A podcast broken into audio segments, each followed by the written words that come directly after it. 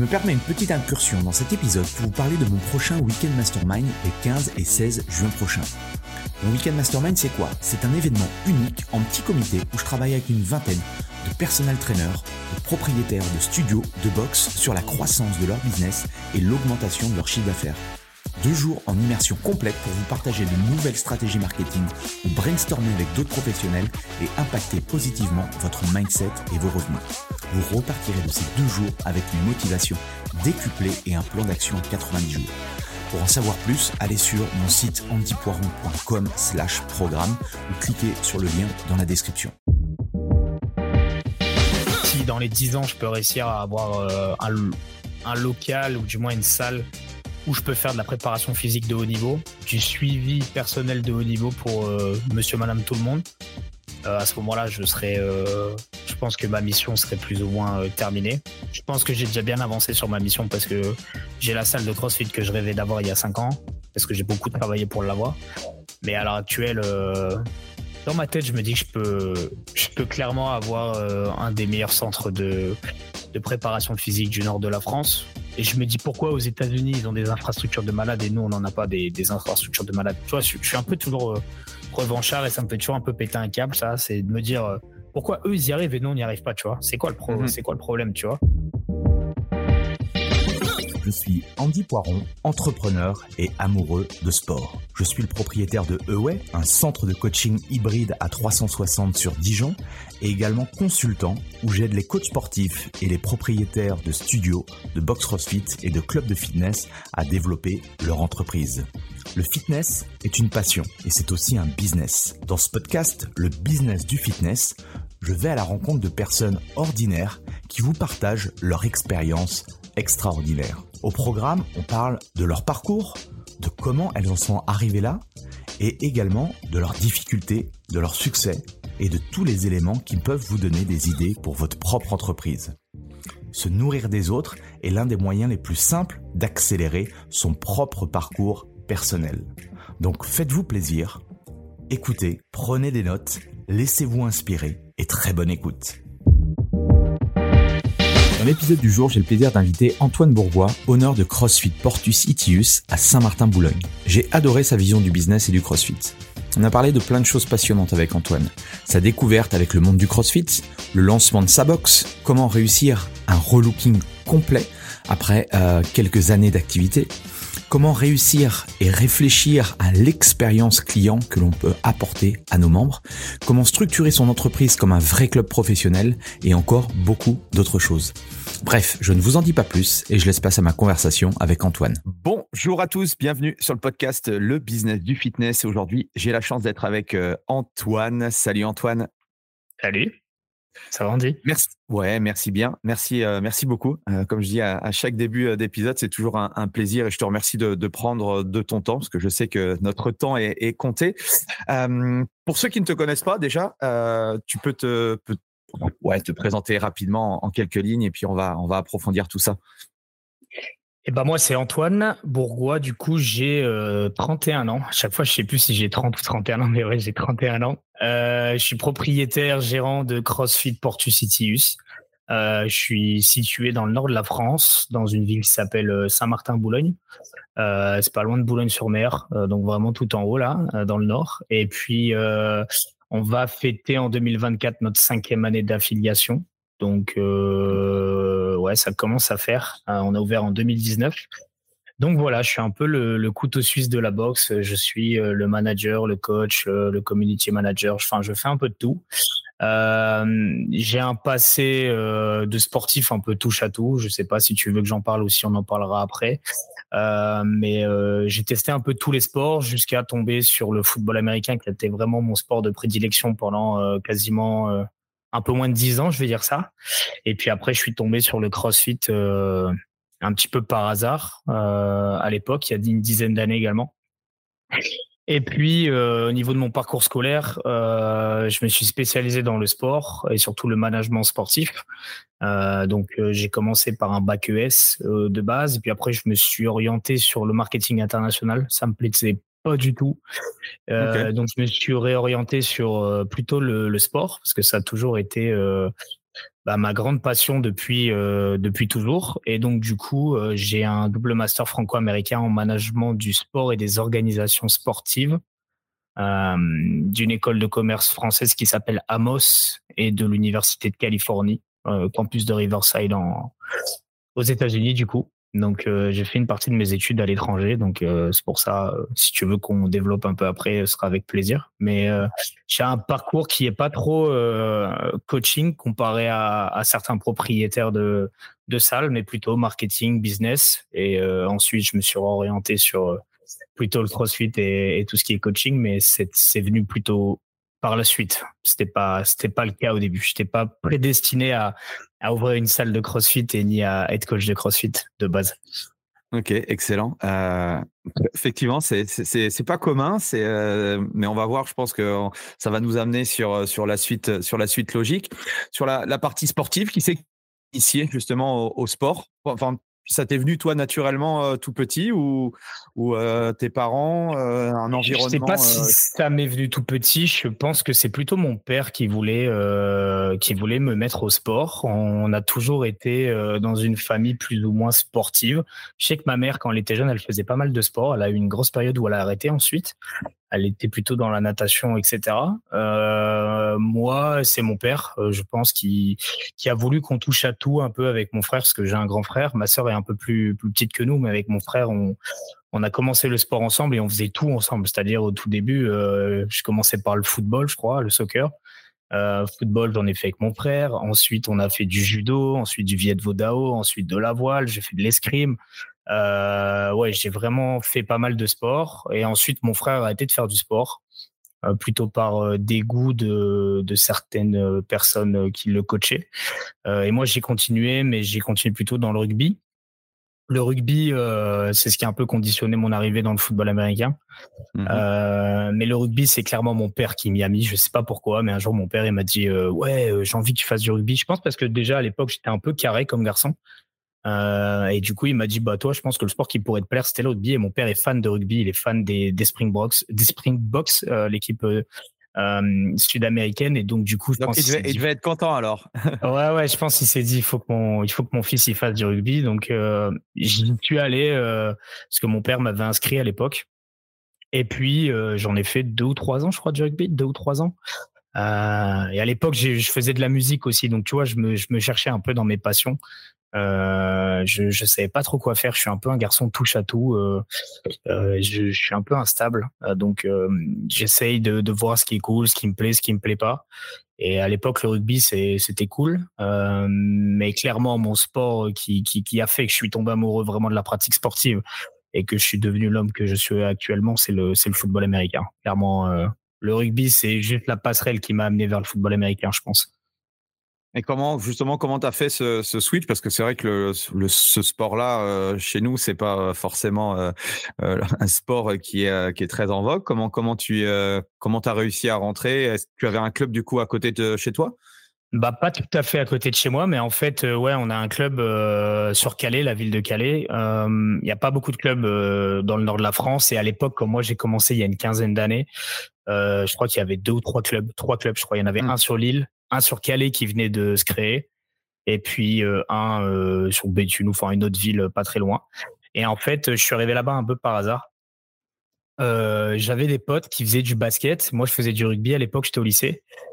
Et mes meilleurs potes de l'époque, tu sais un peu le côté États-Unis, Amérique, tu vois, on est en seconde, tu les hormones qui commencent à pousser, tout ça, tu as envie de faire un truc un peu cool pour, pour te la péter au lycée. Et on tombe sur une annonce comme quoi il y a un club de football américain sur Calais et qui cherche des joueurs, notamment des joueurs jeunes pour créer une section junior.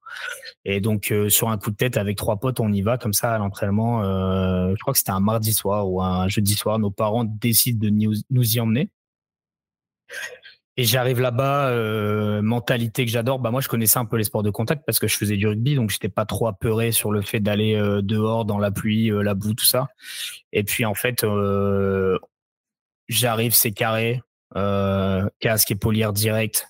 Il n'y avait pas de section jeune, donc on s'entraîne avec des, des seniors. et ça, ça frappe direct, genre du contact à fond. Euh, des, vraiment, on avait un coach. Un coach euh, c'était un coach américain ou enfin? Non, non, c'était un Français. Et ce coach-là, ce coach-là, euh, c'est un mec que je pense que j'oublierai jamais. S'appelle Coach Carl. Donc tout le monde l'appelait Coach Carl et c'est un vieux de la vieille, un vieux briscard, tu vois, qui a commencé le football américain dans les années 80 en France, je pense, un truc comme ça. Et c'était ah, okay. c'était le mec vraiment le, le franco euh, qui, qui, qui, pense être un américain, tu sais, le, le français qui pense être un américain ultra dur, très militaire. Enfin, c'était Coach Carl, quoi. Je peux pas trop euh, expliquer le personnage, mais le genre de mec, tu vois, crâne rasé, euh, une tête de tueur. Et nous, on arrivé là-bas, j'ai fait, ouais, c'est quoi ça? Et je suis arrivé, il y a que des marmules comme ça, des vieux briscards de Calais. Et puis tout de suite, ils nous ont mis dans le bain.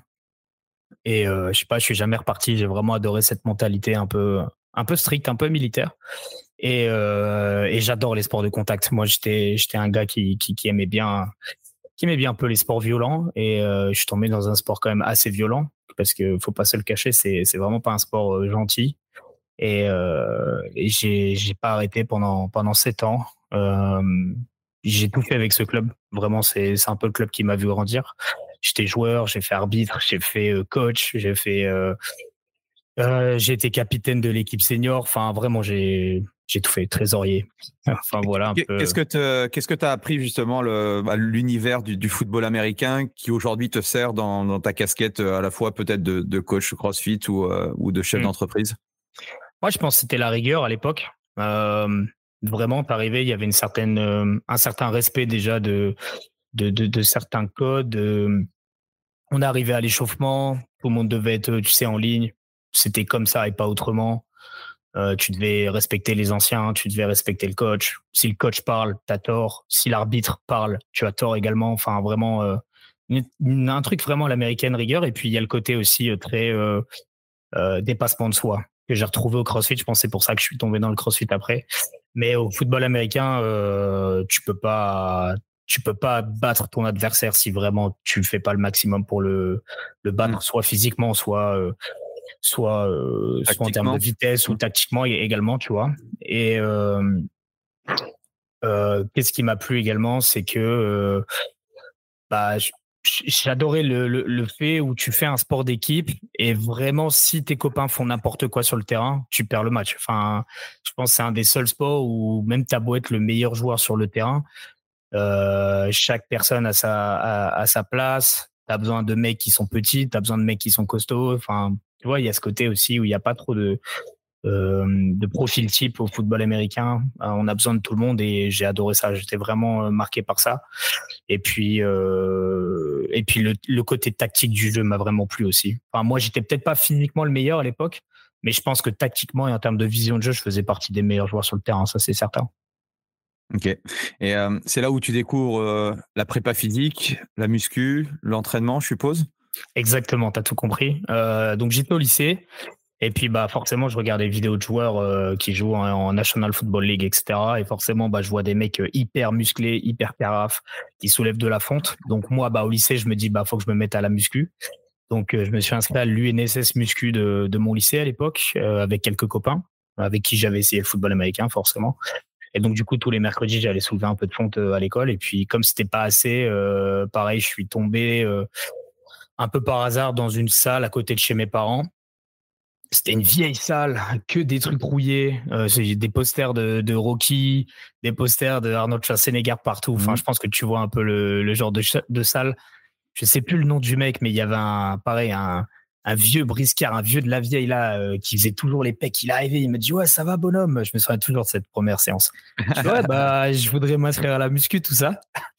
Et je vois le mec euh, arriver, tu vois, énorme. Il me fait euh, ouais bah si tu veux viens faire les pecs avec moi aujourd'hui. Je fais bah vas-y mec. Du coup je me suis retrouvé à faire du bench avec ce gars-là. Tu vois, j'avais peut-être fait deux fois du bench dans ma vie.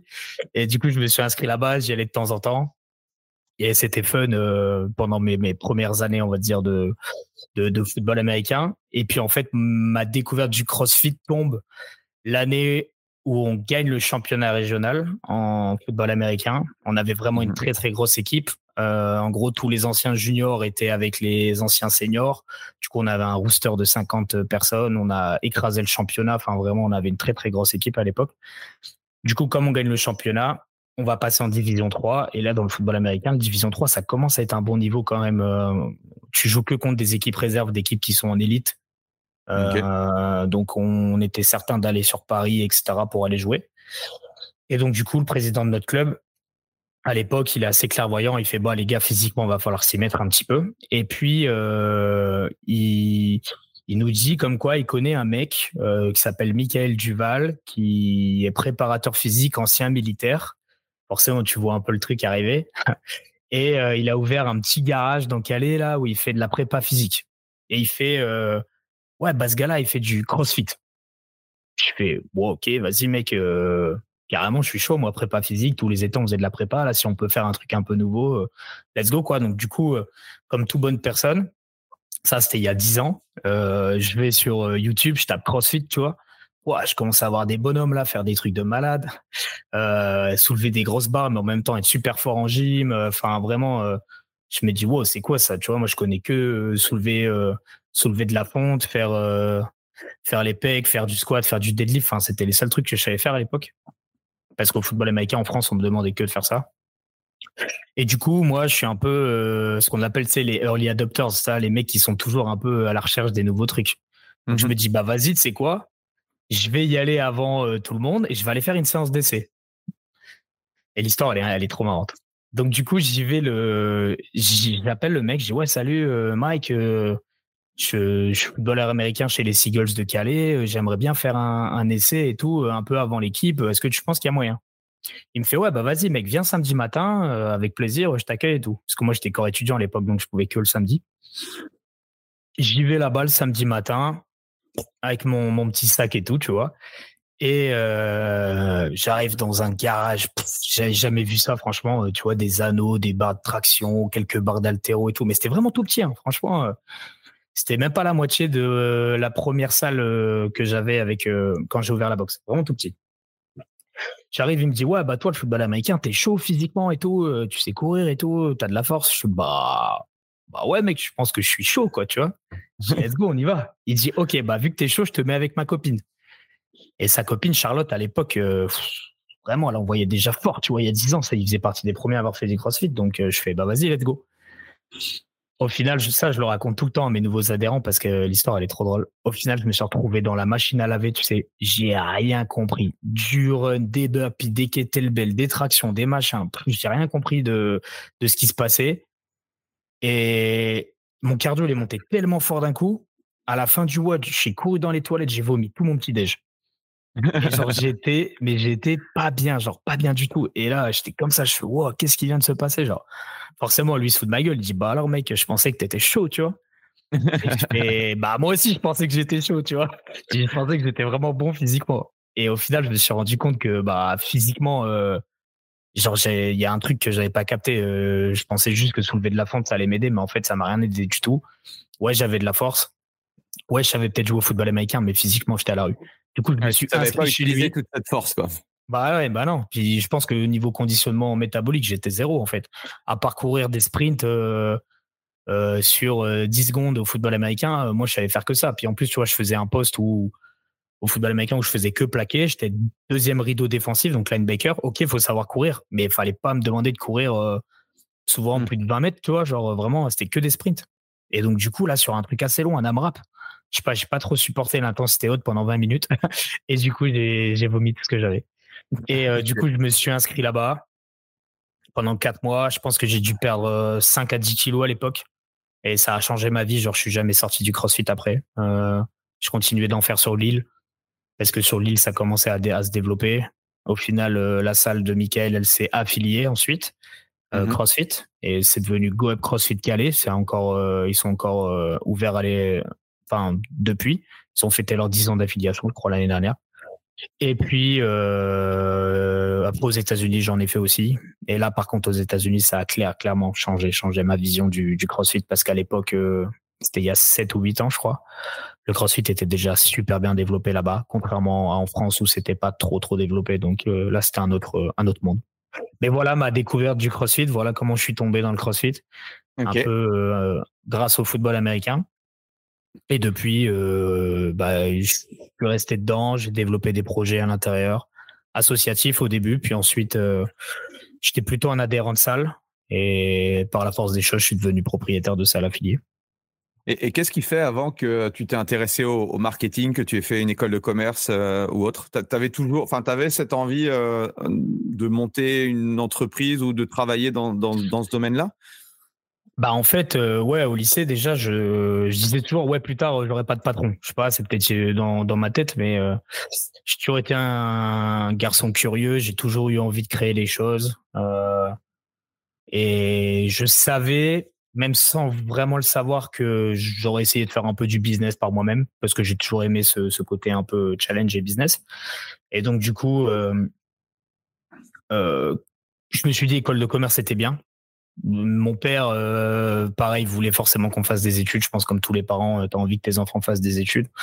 Et mhm. donc du coup, bah, de base, il m'a poussé à aller sur plutôt école de commerce, de par mon cursus, j'ai kiffé. Puis, bah, au début, l'école de commerce euh, purement internationale, j'ai vraiment pas aimé. C'était pas du tout mon truc. Mais après, je me suis orienté plutôt sur le sport. Mhm. Une école qui s'appelle Amos, et là, clairement, j'ai surkiffé. Enfin, franchement, mon parcours scolaire euh, jusqu'au master, c'était incroyable parce que bah, je faisais du marketing, de la com, de la compta, enfin, ce genre de cours, mais que sur le sport. Donc, tous les cas pratiques étaient sur le sport. J'ai fait beaucoup d'événementiel aussi. C'est pour ça que mmh maintenant, bah, dans ma box, je, je passe euh, une bonne partie du temps à faire de l'événementiel. Mais euh, ouais, c'est, je sais pas, je pense que c'était la, le bon cursus, le bon cursus pour moi. Je me suis pas trop trompé sur ce que, sur ce que je voulais parce que j'ai jamais été trop attiré par le côté euh, biologie, science, euh, tout ça, tu vois. Donc, je pense que dans le sport, c'est pas trop ce qui m'aurait branché, alors que tout ce qui est business, marketing, événementiel, communication dans le sport, ça, ça, ça, ça me branche. Qu'est-ce que tu as appris de, de cette école de commerce, enfin de, de tes études? Aujourd'hui que tu utilises Tu nous as parlé de, l'événementiel, mais qu'est-ce que tu utilises au quotidien? Bah en fait, le plus j'ai eu beaucoup d'expérience pro pendant, pendant mes cours. Euh, tu vois, on organisait plusieurs courses déjà, mais des courses à 6-7 000 participants. À mmh. l'époque, euh, tu vois, en, en quatrième année, euh, on a un prof qui nous fait cours sur l'événementiel et la gestion de projet. Et lui, en fait, il voulait ramener les courses Color Mirade en France. Mmh. Et en fait, on a été la première à le faire en, sur l'île. En fait, c'était un projet de promo, en fait, tu vois, en quatrième année. Le projet d'année de, ma promotion, c'était euh, organiser la Color Mirade sur l'île, la première. Et on a fait 6500 euh, participants, je crois. Donc, tu vois, on était une dizaine de d'étudiants à bosser sur ça. Donc, ça, c'était une première grosse expérience. C'était quand même vachement cool. Et puis après, euh, aux États-Unis, j'ai fait euh, Enfin, attends, c'était quoi? Ouais, pareil, j'ai organisé notre course. Enfin, du moins, j'ai aidé à organiser notre course. Et il y a surtout un truc qui m'a bien aidé pour euh, l'ouverture de ma salle, c'est qu'en fait, en troisième année, on avait un projet d'un an avec un expert comptable qui était de dire, euh, vous devez créer un business. C'était le projet d'étude euh, création d'entreprise. Mmh je dis pas que j'étais clairvoyant à l'époque, mais à l'époque, je me disais déjà, je pense que le CrossFit va va exploser en France ou du moins va arriver en France moi j'aimais bien, j'étais déjà pratiquant à l'époque, mais tu vois, j'avais euh, j'avais 21 ans, je crois. J'avais jamais trop travaillé dans ma vie, sauf des petits jobs, mais j'avais pas de vraie expérience professionnelle. Et je m'étais dit bah vas-y, euh, je pense que ça va marcher. Donc du coup, pendant un an, on a bossé sur une création de business plan pour ouvrir une première salle de CrossFit, on va dire ça comme ça, sur euh, Boulogne-sur-Mer. Et donc du coup, ça, ça m'a carrément aidé parce qu'à l'époque, euh, quand je me suis dit vas-y, il faut que j'ouvre ma salle bah, en fait, j'ai ressorti mon bac, j'ai repris tout ce que j'avais fait et j'ai juste adapté à, à la conjoncture actuelle. Et, euh, et au final, c'est ça qui m'a qui m'a donné le bon fil conducteur pour y arriver. Il n'y a pas eu que ça, mais ça, ça fait partie des trucs qui m'ont conforté pour dire, bah en fait, euh, tu l'as déjà fait ça. En plus, l'expert comptable, il t'avait mis une bonne note, il t'avait dit que c'était faisable. Donc, euh, il n'y a pas grand-chose à changer, hormis de changer les fournisseurs, changer deux trois trucs et puis euh, let's go. C'était combien le laps de temps entre ce que tu avais fait et puis l'ouverture du coup? Enfin, où tu as proposé le projet? Euh, 4 ans, je crois, 4 ou 5 ans. Ok, ok, ok. c'est marrant. Hein. Tu replonges des trucs que tu as fait en tant qu'étudiant et, et tu mets 4 ou 5 ans euh, derrière. Mais ouais, c'est. Je, pense que c'est le destin au final, tu vois. Je trouve ça drôle, mais je me dis, en fait, toutes les petites étapes que j'ai fait dans ma vie font que bah, j'arrive à l'heure actuelle à avoir réussi mon projet et puis avoir réussi à le mettre en place et puis à avancer sur, sur, sur tout ça. Donc, euh, je trouve ça, Je trouve ça marrant. Et il se passe quoi alors à, la fin de tes études, à la fin de ton école de commerce Tu, tu, tu te lances dans quoi? Tu, C'est quoi ta, ta, vision à ce moment-là? Ouais, en fait, donc je finis ma quatrième année en France par un, un, épisode à Chicago. Donc on est resté un mois avec ma promo sur Chicago. Bon, moi j'étais j'étais comme un gosse parce qu'à l'époque je voulais travailler dans le football américain ou du moins essayer d'avoir un projet dans le football américain parce que le football américain était beaucoup plus mon sport que le crossfit, même si j'avais toujours le crossfit en mm. sport de complément, on va dire ça comme ça, du, du football. Donc on va à Chicago pendant un mois, je surkiffe, euh, j'ai des expériences euh, personnelles de malade là-bas, euh, je rencontre des gens vraiment incroyables et puis je me dis putain en fait il faut que je reparte. Et donc du coup en cinquième année je repars finir mon master à l'université de Californie euh, je m'inscris dans une salle de CrossFit. Donc là, ça commence un peu à bouger dans ma tête, tu vois, parce que en fait là-bas, euh, le CrossFit était déjà très développé. Ils avaient déjà euh, des applications. Enfin, tout était très structuré comparé en France il y a il y a huit ans. Et du coup, je reviens en France. Donc je suis diplômé et je trouve pas de taf. Truc de malade. Genre, toi, j'ai fait des super études. J'ai fait euh, une alternance dans le basket en quatrième année. Enfin, j'ai bossé sur des gros projets. J'ai un double cursus franco-américain. Je suis diplômé de l'université de Californie, donc je me dis bah, toi un peu l'ego de l'époque. Euh, qui fait mieux que moi entre guillemets, tu vois à l'époque. Enfin, du moins dans ma promo, personne n'a fait mieux que moi. Et au final, comme j'avais pas assez d'expérience en France, parce que la plupart des gens de ma promo avaient fait des, des alternances, tu sais. Ah bah, en fait, mmh. j'ai pas trouvé de taf. Donc, je suis allé partout en France parce que moi, j'étais retenu par rien. J'ai passé des entretiens partout pour des clubs professionnels parce que j'ai toujours voulu de base travailler pour des clubs professionnels. Euh, basket, football, rugby, enfin c'était pas pas trop le problème. Comme je savais que je pas ciblé quoi comme club? T'as été dans des bah, de, base je voulais les clubs de, bah de base je, tu sais je voulais les clubs de, de football américain mais j'ai envoyé des CV à toutes les équipes aux États-Unis. Il y a qu'une seule équipe qui m'a répondu pour me dire euh, ton, ton, parcours est cool, mais on te prendra pas. Donc j'étais un peu deg. Donc j'ai vite compris que ça allait être fermé. Et ensuite en France, bah je crois que j'ai envoyé des j'ai envoyé des CV, des lettres de motivation à tous les clubs euh, de football déjà, je pense, Ligue 1 et Ligue 2. Euh, j'ai eu un entretien dans le rugby à Carcassonne. Mmh où j'ai failli être pris, mais je crois qu'en fait, je me suis fait bananer euh, ma place par, comment on appelle ça, un petit piston à l'époque. Donc tu vois, je suis moi dans le nord, je suis descendu jusque Carcassonne pour aller faire un entretien. J'ai pas été pris. À Lyon, pareil. Enfin, en fait, j'ai envoyé beaucoup de CV, mais pas beaucoup de retours euh, positifs pour des entretiens. Et en fait, je suis resté quasiment un an sans boulot, quoi. C'était dur parce que je me dis, bah, tu vois, j'ai fait des études longues. Au final, euh, est-ce que ça valait le coup de partir? Est-ce que ça valait le coup de faire ci ça? Et puis à l'époque, en fait, le deuxième club de basket à côté de chez moi qui s'appelle Le Portel, le SSM Le mmh. Portel, qui, euh, qui monte de division, donc il gagne la Pro B. Et du coup, il cherche un commercial.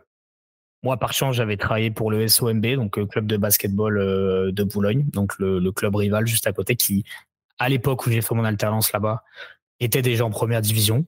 Donc, je suis arrivé en mode, bah écoutez, moi, j'ai déjà euh, l'expérience de la Pro A, je sais comment ça se passe euh, des matchs de basket, je sais que vous avez besoin de quelqu'un tout de suite qui sait qui sait bosser. Et puis, euh, je passe un premier entretien. Et au final, on me dit non. Je fais OK, bon, bah, c'est bien. Nickel, j'y rebelote. Euh, pas de taf, alors que je pense que je suis le meilleur profil pour eux à l'époque. Du coup, un peu au culot, je, les, je les rappelle et je leur dis, bah, écoutez, euh, si vous voulez, je vous montre ce que je sais faire pendant trois mois et vous me payez pas. Genre, on fait une convention de stage avec mon école et tout j'étais encore bien en contact avec mon école. Même si j'étais diplômé, on a réussi à faire un truc comme ça. Convention de stage où j'ai bossé trois mois gratuitement pour eux, pour leur montrer entre guillemets de, de quoi j'étais capable. Et à la fin des trois mois, en fait, ils m'ont offert un CDI direct euh, en mode euh, ouais bah en fait on aurait dû te prendre avant et on te garde. Et donc du coup, je suis resté trois ans là-bas. La première année, j'étais que commercial, donc mon taf c'était de chercher des partenaires euh, et d'organiser les soirs de match. La deuxième année, on fait une première année en pro incroyable parce qu'on fait les playoffs directs. Je leur ai toujours dit que j'étais le la bonne étoile du club à l'époque. Ça, ça me faisait rigoler, mais je suis arrivé, on fait les playoffs directs. Et donc, du coup, comme on fait les playoffs, on peut aller jouer une Coupe d'Europe l'année d'après. Mm-hmm. Comme j'étais le seul gars à parler anglais dans le club, tu vois, le Portel, c'est une petite ville. Hein, c'est pas, c'est pas, c'est pas un gros club. C'est vraiment un truc familial, euh, tout petit. Euh. Même s'il y a une super effervescence, etc. C'est vraiment tout petit. Donc, du coup, on fait la Coupe d'Europe. Je suis le seul à parler anglais. Ils me disent, bah, vas-y, Antoine, t'es commis d'office pour gérer toute la Coupe d'Europe. Je fais, OK, euh, bah, let's go. Du coup, gros projet pour moi. Du coup, en fait, bah, la deuxième année, mon taf, c'était d'être en relation avec euh, les organisations de la FIBA, donc euh, la Fédération internationale de basketball, pour de une envoyer nos équipes un peu partout en Europe. Donc, on a fait la Turquie, l'Italie, euh, la Suède, je crois. Euh, on a fait la Russie deux fois. À l'heure actuelle, je sais même mmh. pas. Euh, euh, ça, c'était les pires trucs de ma vie. Enfin, envoyer une équipe avec des Américains, des Africains, etc. en Russie déjà à l'époque. Il y a sept ans, c'était déjà un gros bazar. Alors, à l'heure actuelle, c'est bien parce qu'on fait plus de combats, mais à l'heure actuelle, je te raconte pas le, le sketch que c'était. Les Russes sont infernales. c'était vraiment très très dur d'aller là-bas. Donc ça, j'ai réussi à le faire deux fois, envoyer deux fois l'équipe là-bas avec euh, beaucoup de difficultés, mais on y est arrivé. Et puis on a réussi à aller jusqu'en quart de finale ou demi-finale, je crois, de, cette Coupe d'Europe là. Donc euh, super expérience, très stressant, très fatigant. Euh, j'ai fait ça ma deuxième année tout en recherchant des partenariats. Et la troisième année, comme le club avait pris encore plus d'essor, j'étais responsable, on va dire, de toute la partie organisation des soirs de match. Donc en fait, mon taf, c'était de faire en sorte que les partenaires de match soient bien placés dans la salle, euh, qu'ils aient la mmh bonne prestation, tu sais, euh, VIP. Donc j'étais en relation avec les traiteurs, avec euh, tout ce qui est boisson, et puis, enfin, ce genre de truc, tu sais, l'hospitalité, comme on l'appelle. Et donc du coup, j'ai fait ça pendant une saison où je gérais un peu les hospitalités de, de réception pour les soirs de match. Et du coup, j'organisais cinq salons VIP, je crois. Et en fait, c'était beaucoup trop de taf pour moi. J'étais tout seul. Et le club, euh, je parlerai pas publiquement de ce qui s'est passé parce que j'ai pas envie de créer d'histoire ou, je sais pas quoi, mais le club avait pas les moyens. Du coup, ils m'ont pas donné d'aide suffisante. Du coup, j'ai fait un burn-out clairement j'ai pas fait euh, c'était pas c'était pas juste fatigué genre vraiment j'ai pété un câble au bout de trois ans la surcharge était trop trop trop forte je travaille des 70 heures par semaine des fois je commençais à 6 heures le matin je finissais à 4 heures le soir enfin c'était un enfer. Du coup j'ai un peu pété un câble et à l'époque le seul truc qui me tenait c'était le, le crossfit parce que le football américain j'avais plus le temps d'y aller. J'avais arrêté parce que le football américain, ça, c'était un sport qui m'avait un peu démoli physiquement, donc euh, je voulais plus en faire. Donc à l'époque, il y avait que le CrossFit parce que j'en avais fait beaucoup aux États-Unis. Du coup, quand je suis rentré en France, je m'étais dit bah vas-y, euh, je vais m'inscrire avec euh, avec mes potes de l'époque qui avaient réussi à trouver des investisseurs pour euh, ouvrir une salle de CrossFit à côté de Boulogne. Mmh Donc eux étaient eux étaient coachs là-bas et moi j'étais adhérent. Et puis en fait à la même période où je fais un burn-out, c'est ça qui est marrant parce que le, tous les destins sont croisés. La salle où on était à l'époque, où Rudy Romain qui sont mes coachs à l'heure actuelle était coach là-bas, en fait, elle fait faillite. Donc moi, mhm. je me retrouve sans taf. Enfin, du moins, je fais un pétage de câble, j'ai plus de taf et j'ai plus de crossfit pour évacuer. Du coup, je te raconte pas le, la descente aux enfers un peu à, l'époque. C'était en, fin 2018. Mhm. Et du coup, je suis retourné chez mes parents. Donc, tu vois, carrément, j'étais au fond du trou, quoi. Euh, à 25 ans, je retourne chez mes parents un peu. Et euh, je dis, bah écoute, euh, qu'est-ce que tu veux faire de ta vie? Parce que je savais très bien que le basket, j'allais pas y retourner parce que ça se passait tellement mal que je voulais plus remettre les pieds là-bas. Et du coup, je me suis dit, bah écoute, il y a un seul truc qui te fait kiffer, c'est le CrossFit. T'as deux de tes potes qui ont plus de taf parce qu'ils étaient coachs et enfin, il y en avait surtout un des deux qui avait plus de taf parce que l'autre était euh, éducateur sportif. Mais mm Rudy, euh, Rudy avait plus de boulot parce que la salle était fermée, puis il trouvait pas de taf, c'était galère pour lui. Puis je me suis dit, mais putain, en fait, Antoine, euh, tu sais, tu sais gérer des gros montants, des gros business, tu sais rapporter de l'argent, enfin entre guillemets. Euh, je, je, savais gérer des projets, etc. Et je me suis dit, euh, au final, ouvrir une box de CrossFit, euh, je crois que c'est vraiment compliqué, quoi. Enfin. Puis on s'est dit avec Rudy, j'en ai parlé, j'ai dit, écoute, gros, moi je pense qu'il faut qu'on le fasse nous-mêmes, la salle de CrossFit. Il faut pas que ce soit des mecs qui connaissent pas le CrossFit, qui investissent et puis qui, qui ouvrent la, la structure. Je pense que si on ouvre une petite salle, et si on le fait nous-mêmes et si on le gère bien, bah à ce moment-là, je pense que ça peut marcher. Et à l'époque, il voulait pas. Il me dit ouais non, je veux plus entendre parler du CrossFit et tout, alors que c'est un coach incroyable. Vraiment, c'est un super coach, Rudy. Et du coup, euh, j'ai repris mon ancien business plan, comme je te l'avais dit. Ouais. Et puis je l'ai un peu euh, retravaillé avec euh, quatre années de d'expertise dans dans le milieu du sport, quatre années à peaufiner le truc. Et puis je suis allé voir la BGE, tu sais, la CCI, tout ça. Et donc, mmh du coup, ils ont continué aussi de, de m'aider à bien structurer le projet. Et puis, fin 2018, début 2019, je savais que tout était plus ou moins carré. Petite box, pas beaucoup de matos, juste un local, de quoi coacher des personnes, 12 personnes, 280 mètres carrés. Rudy coach et moi je gère la boxe. Et vas-y, on y va. Et puis de toute façon, si on se plante, c'est pas grave. Et donc du coup, février 2019, je crée la société. Et en mai 2019, on ouvre euh, CrossFit Portus Citius. Voilà la petite histoire de ce qui s'est passé entre mes études et euh, l'ouverture de la boxe. Comment tu fais pour, euh, pour trouver un local? Comment tu t'y es pris? Ou quelles, quelles sont les, les, les, choses que tu pourrais dire à, ceux qui nous écoutent et qui aimeraient montrer alors une box ou un studio ou n'importe quelle, ouais, bah C'était galère. Euh, à l'époque, je vais comme tout le monde un peu sur eBay, tout ça. On a visité plusieurs, euh, plusieurs locaux, d'abord dans le centre-ville de Boulogne-sur-Mer, parce que bah, c'est là où il y a le plus de monde. Tu vois, c'est une agglomération, il y a 100 000 habitants quand même. Donc je me dis, faut le mettre dans Boulogne. Au final, on trouve rien du moins on va visiter des trucs, mais c'était mal agencé. Je pense que si on avait mis une salle de crossfit dedans, ça aurait été plus des problèmes qu'autre chose. Et puis en fait, c'est un peu la chance parce que euh, je vais sur le bon coin, je regarde euh, les annonces, et là je tombe sur une vieille annonce, c'est juste une grande porte de garage, tu sais, euh, je vois qu'elle fait 4-5 mètres de haut, et puis une petite porte. Tu vois, genre vraiment, on voyait rien de l'intérieur. Mais il y avait que ça, il n'y avait même pas de photo de l'intérieur j'appelle le mec, je fais bon écoutez, euh, zone de l'inquiéterie, Saint-Martin-Boulogne, euh, je sais que c'est pas trop mal placé. Je dis est-ce qu'il y a moyen de le visiter? Il me dit ouais bah vous voulez faire quoi? Je fais bah moi euh, je vais ouvrir une salle de CrossFit, le dossier il est quasiment bouclé, validé, on cherche plus qu'un local. Il me dit ok bah il savait pas on y va. le CrossFit non, pas trop. Je pense qu'ils savaient plus ou moins, mais tu vois, c'est des gens, ils voient sur Internet, puis ils savent pas trop, tu vois. Donc à l'époque, l'agence, l'agence, elle me dit, OK, euh, pas de souci, bah, on va vous faire la visite. Du coup, on y va à deux avec Et je me souviens tout le temps, on rentre dans le local par la porte. Il y avait un grand puits de lumière, donc euh, pas besoin d'allumer la lumière qu'on voyait. Le local était ultra vide. Et là, on se regarde et on éclate de rire. Genre vraiment, tu sais, je sais pas, c'était les nerfs, je pense. On a éclaté de rire. Et on s'est dit, vas-y, gros, faut le faire ici. Genre vraiment, euh, le, local était pas grand, ça faisait 280 mètres carrés. Et puis, euh, on était tranquille, il n'y avait pas trop de voisins. Il y avait un parking de 12 places devant. Enfin, on voyait que c'était bien fait, que ça pouvait accueillir une salle de CrossFit. Beaucoup d'investissement enfin, De l'investissement, non, c'est tout était. Non, non, franchement, à l'époque, combien j'ai mis? 30 000 euros, je crois franchement, je le dis toujours, mais je crois que j'ai mis 10 000 euros de ma poche, c'est tout. Euh, au total, avec des prêts d'honneur, tout ça, je crois que j'ai mis 10 000 euros de ma poche. Un peu. En fait, les banques voulaient pas me faire confiance parce que déjà, j'avais pas un gros apport. Et puis, euh, ils se sont dit, ouais, mec, attends, euh, ok, tu as des compétences, ça va, je sais bien vendre les choses. Franchement, c'est mon seul truc. Je, suis un bon commercial, tout ça. Donc, ils ont vu que j'étais sérieux, que j'allais pas faire n'importe quoi.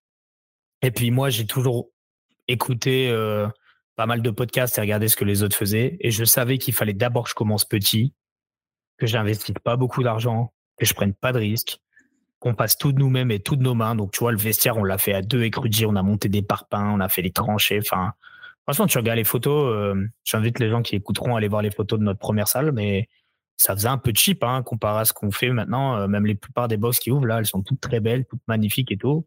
Moi, c'était un garage. Euh, il y avait un truc d'accueil, un vestiaire homme, un vestiaire femme, un toilette, tout en parpaing, tout en dur, deux douches, enfin un miteux à mort. Euh, j'avais quatre rameurs, deux assaut bike, 10 bars hommes, 10 bars femmes, des bumpers, des kettlebells, des dumbbells. Basta, un rack. Et je pense que Xedios, à l'époque, j'avais fait 10 000 euros de matos en crédit buy à peine. Et euh, on a ouvert comme ça. Et en fait, on a adapté la programmation selon notre matériel, pas l'inverse. On se disait pas, vas-y, on va faire une prog mm. euh, de ouf, euh, il faut déjà tout ça. Non, non, on s'est dit, par chance, Rudy programme, est un très très bon programmeur. Et donc, du coup, lui, il programmait les WOD en fonction du matos qu'on avait. Et du coup, on a commencé comme ça. Et puis, tous les ans, vu que je faisais de la trésor, je réinvestissais, je réinvestissais, je réinvestissais, plutôt que de me tramer. Et puis après, euh, il y a eu le Covid qui est arrivé. Euh, en fait, on a ouvert. Six mois après le Covid, on avait déjà 150 adhérents. Assez incroyable, quoi. Euh, donc comment comment t'expliques comment t'expliques le succès? Qu'est-ce que tu as fait justement pour, pour grosse com, grosse communication. Franchement, j'ai bazardé partout. on a fait une campagne de crowdfunding. Après, on a eu la chance, c'est que comme on avait déjà une ancienne structure avant, même si j'étais adhérent et Audi était coach, c'est pas nous les patrons, mais on avait rapatrié une trentaine d'adhérents à l'époque qui étaient mmh. venus avec nous. Donc eux ont ramené leurs potes, puis sais, on a fait marcher un peu le buzz, un peu le fait que euh, on était euh, la seule box de CrossFit sur Boulogne à l'époque. Donc c'est fil en aiguille, bah le copain ramène le copain, etc. Et ce qui fait que ça a marché, c'est que bah moi à l'époque je coachais pas. Donc en fait tout le temps que je passais à la salle, c'est-à-dire 80 heures semaine, je le passais sur le nettoyage de la box, sur euh, la communication et sur euh, la relation client. Et voilà. Vente, commerciale, quoi. Hmm. Du coup, dès qu'il y avait un mec qui arrivait dans la box, même au début, bah moi j'étais toujours là. Salut, mec, ça va? Ouais, vas-y, tu veux faire un essai, tout ça, boum boum. Et puis on redit coacher, puis ça s'est fait comme ça. Et puis euh, c'est pour ça, euh, en septembre 2019, on avait une 150 adhérents à peu près une centaine de membres abonnés, donc tu vois une cinquantaine à la carte et puis une centaine euh, abonnés. Et mhm. puis après, euh, je sais plus, c'était en décembre, je crois, ou en janvier, le Covid il arrive. Et là, carnage. carnage, euh, la boxe elle ferme et tout. Je fais, oh, qu'est-ce qui va se passer? Mais par chance, et ça je le dirais toujours, euh, par chance, j'avais pas des gros prêts, j'avais pas des gros montants, tout ça. Donc en fait, euh, j'ai pas gagné, j'ai pas perdu. On a équilibré le truc et on a survécu pendant pendant 10 mois, comme tout le monde. Mais moi, j'avais pas des grosses échéances et j'avais que Rudy en salarié, donc euh, son salaire était pris en charge. Moi, j'étais encore sous le régime Pôle Emploi, tu sais. Euh, c'était Pôle Emploi qui me versait mon salaire entre guillemets. Mmh donc c'est ce qui nous a sauvés parce que là, à l'heure actuelle, je, je chope un Covid, je pense que je pense que je prends le tarif. Et par rapport à l'ouverture et, les premiers mois d'activité, si tu, euh, avec tout, ce que tu sais aujourd'hui, est-ce que tu referais la même chose? Est-ce que tu, tu, démarrerais de la même façon? Malheureusement, j'ai trop de connaissances à l'heure actuelle pour dire que je ferais pareil. Euh, mais, euh, mais je pense que j'ai pas fait mal les choses. Et qu'est-ce que tu alors qu'est-ce que tu ferais de différent aujourd'hui du coup avec tout ce que tu sais? Je mettrais les abonnements plus chers, ça c'est sûr. Parce qu'à l'époque, euh, nos abonnés, nos abonnements, ils étaient à 40 balles, je crois, un truc comme ça. Enfin, c'était n'importe quoi. Vraiment, on se sous-payait, puis on, nos abonnements étaient vraiment pas chers. Donc, je pense que ça c'est la première chose. Je je ferais pas euh, peu cher et puis j'irais directement vers de la qualité. Mais après, avec les moyens que j'avais, franchement, je pouvais pas faire mieux parce que vraiment, on n'avait pas de sous, on a ouvert avec rien. Donc en fait, euh, je peux même pas dire est-ce que je ferai un truc mieux parce que je me suis tellement battu et démené pour euh, faire en sorte que dès le départ, ce soit bien avec le peu de moyens qu'on avait. Mmh bah qu'au final, je vois pas ce que je peux faire de mieux que ce que j'ai fait parce que vraiment, j'ai travaillé comme un comme un fou furieux pour euh, pour réussir à passer euh, ces premiers mois. Et euh, ouais, après peut-être que j'ai eu le côté un peu flambeur. C'est-à-dire, tu sais, je connaissais pas trop le principe de trésorerie, tout ça à l'époque. Donc, tu sais, genre, si je pensais que j'avais de l'argent, en fait, je le dépensais plutôt que j'aurais peut-être dû en mettre un peu plus de côté. Donc, souvent, mmh là, quand j'ai de, parce que des fois, là, euh, j'ai des, des, propriétaires de salles qui ouvrent et qui, qui ont besoin de conseils. Ils me demandent des conseils. Euh, et je leur dis toujours, mettez le plus d'argent de côté, faites de la trésorerie, euh, cramez pas tout, etc. Parce que moi, dès que j'avais un peu de sous, bla, bla, bla, je dépensais tout, tu vois.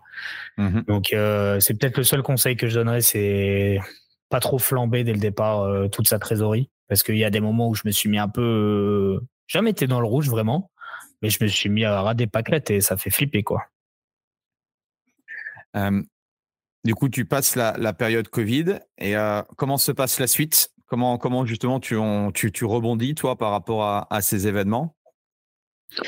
Bah nous, la, période Covid, en fait, on s'est confiné dans la boxe avec Rudy à deux. Donc, on a vécu dix mois. Enfin, moi, j'ai vécu quasiment dix mois dans la boxe parce qu'à l'époque, j'avais pas de pas de copine. Euh, j'avais j'avais un qui me retenait, donc euh, je voulais pas rester dans mon petit appart. Donc, euh, on est resté là-bas et en fait, on a fait des travaux à fond de balle. J'ai réinvesti à fond et en fait, on a revu tout ce qui allait et tout ce qui allait pas. C'est-à-dire, on passait nos journées à dire bon, le coaching, qu'est-ce qui va, qu'est-ce qui va pas? quand on a un nouvel adhérent, qu'est-ce qu'on fait? Donc, on a revu tout notre process j'ai tout dématérialisé, j'ai essayé de faire des trucs carrés pour que dire que quand les gens reviennent, euh, bah, ce soit beaucoup plus professionnel qu'avant, parce qu'avant c'était quand même très très amateur. Mmh et du coup là, euh, on va dire sur euh, les un an et demi qu'on a travaillé après le Covid, c'était surtout sur ça, sur pas mal de processus qui facilitent nous notre travail et qui facilitent l'adhésion des personnes et leur expérience dans la boxe.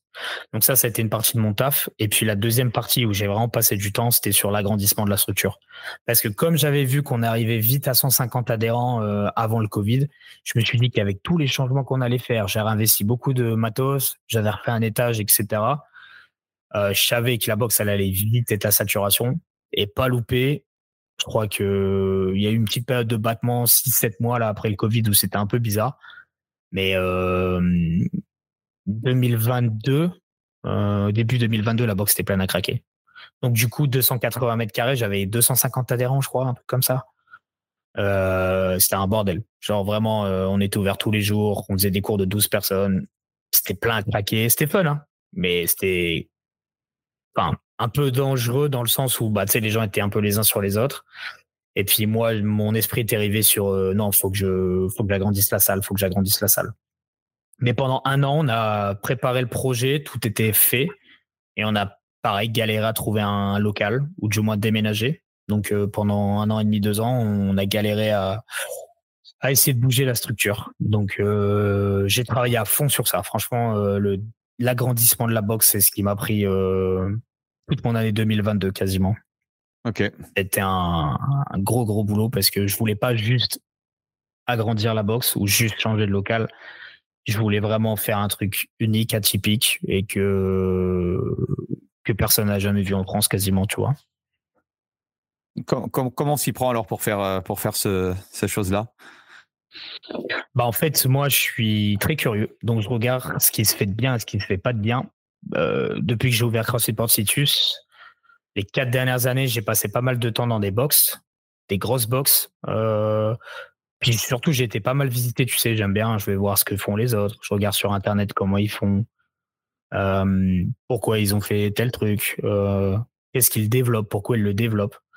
Je mmh suis allé, euh, pareil, euh, dans d'autres pays où il y a quand même pas mal d'argent pour voir un peu euh, bah, des trucs incroyables qui sont faits parce qu'ils ont des moyens. Et donc, du coup, euh, j'ai pris de bonnes idées un peu chez tout le monde là. Puis j'ai laissé un peu ce qui me plaisait pas et du coup j'ai dit vas-y bah moi je fais ça.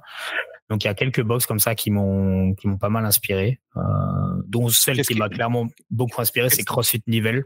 CrossFit Nivel, je trouve incroyable euh, un peu leur processus et puis surtout leur euh, leur agencement de salle. Euh, je trouvais ça fou avec un bar, etc. Donc donc j'ai bossé sur ça, sur le projet, sur ok si j'ai 600 entre 700 et 1000 mètres carrés, qu'est-ce que j'en fais quoi? C'est pas juste vas-y je pète le mur, je mets du matos et on s'entraîne. Tu vois, moi j'ai plus une vision de l'adhérent il rentre dans ma salle, qu'est-ce qui se passe?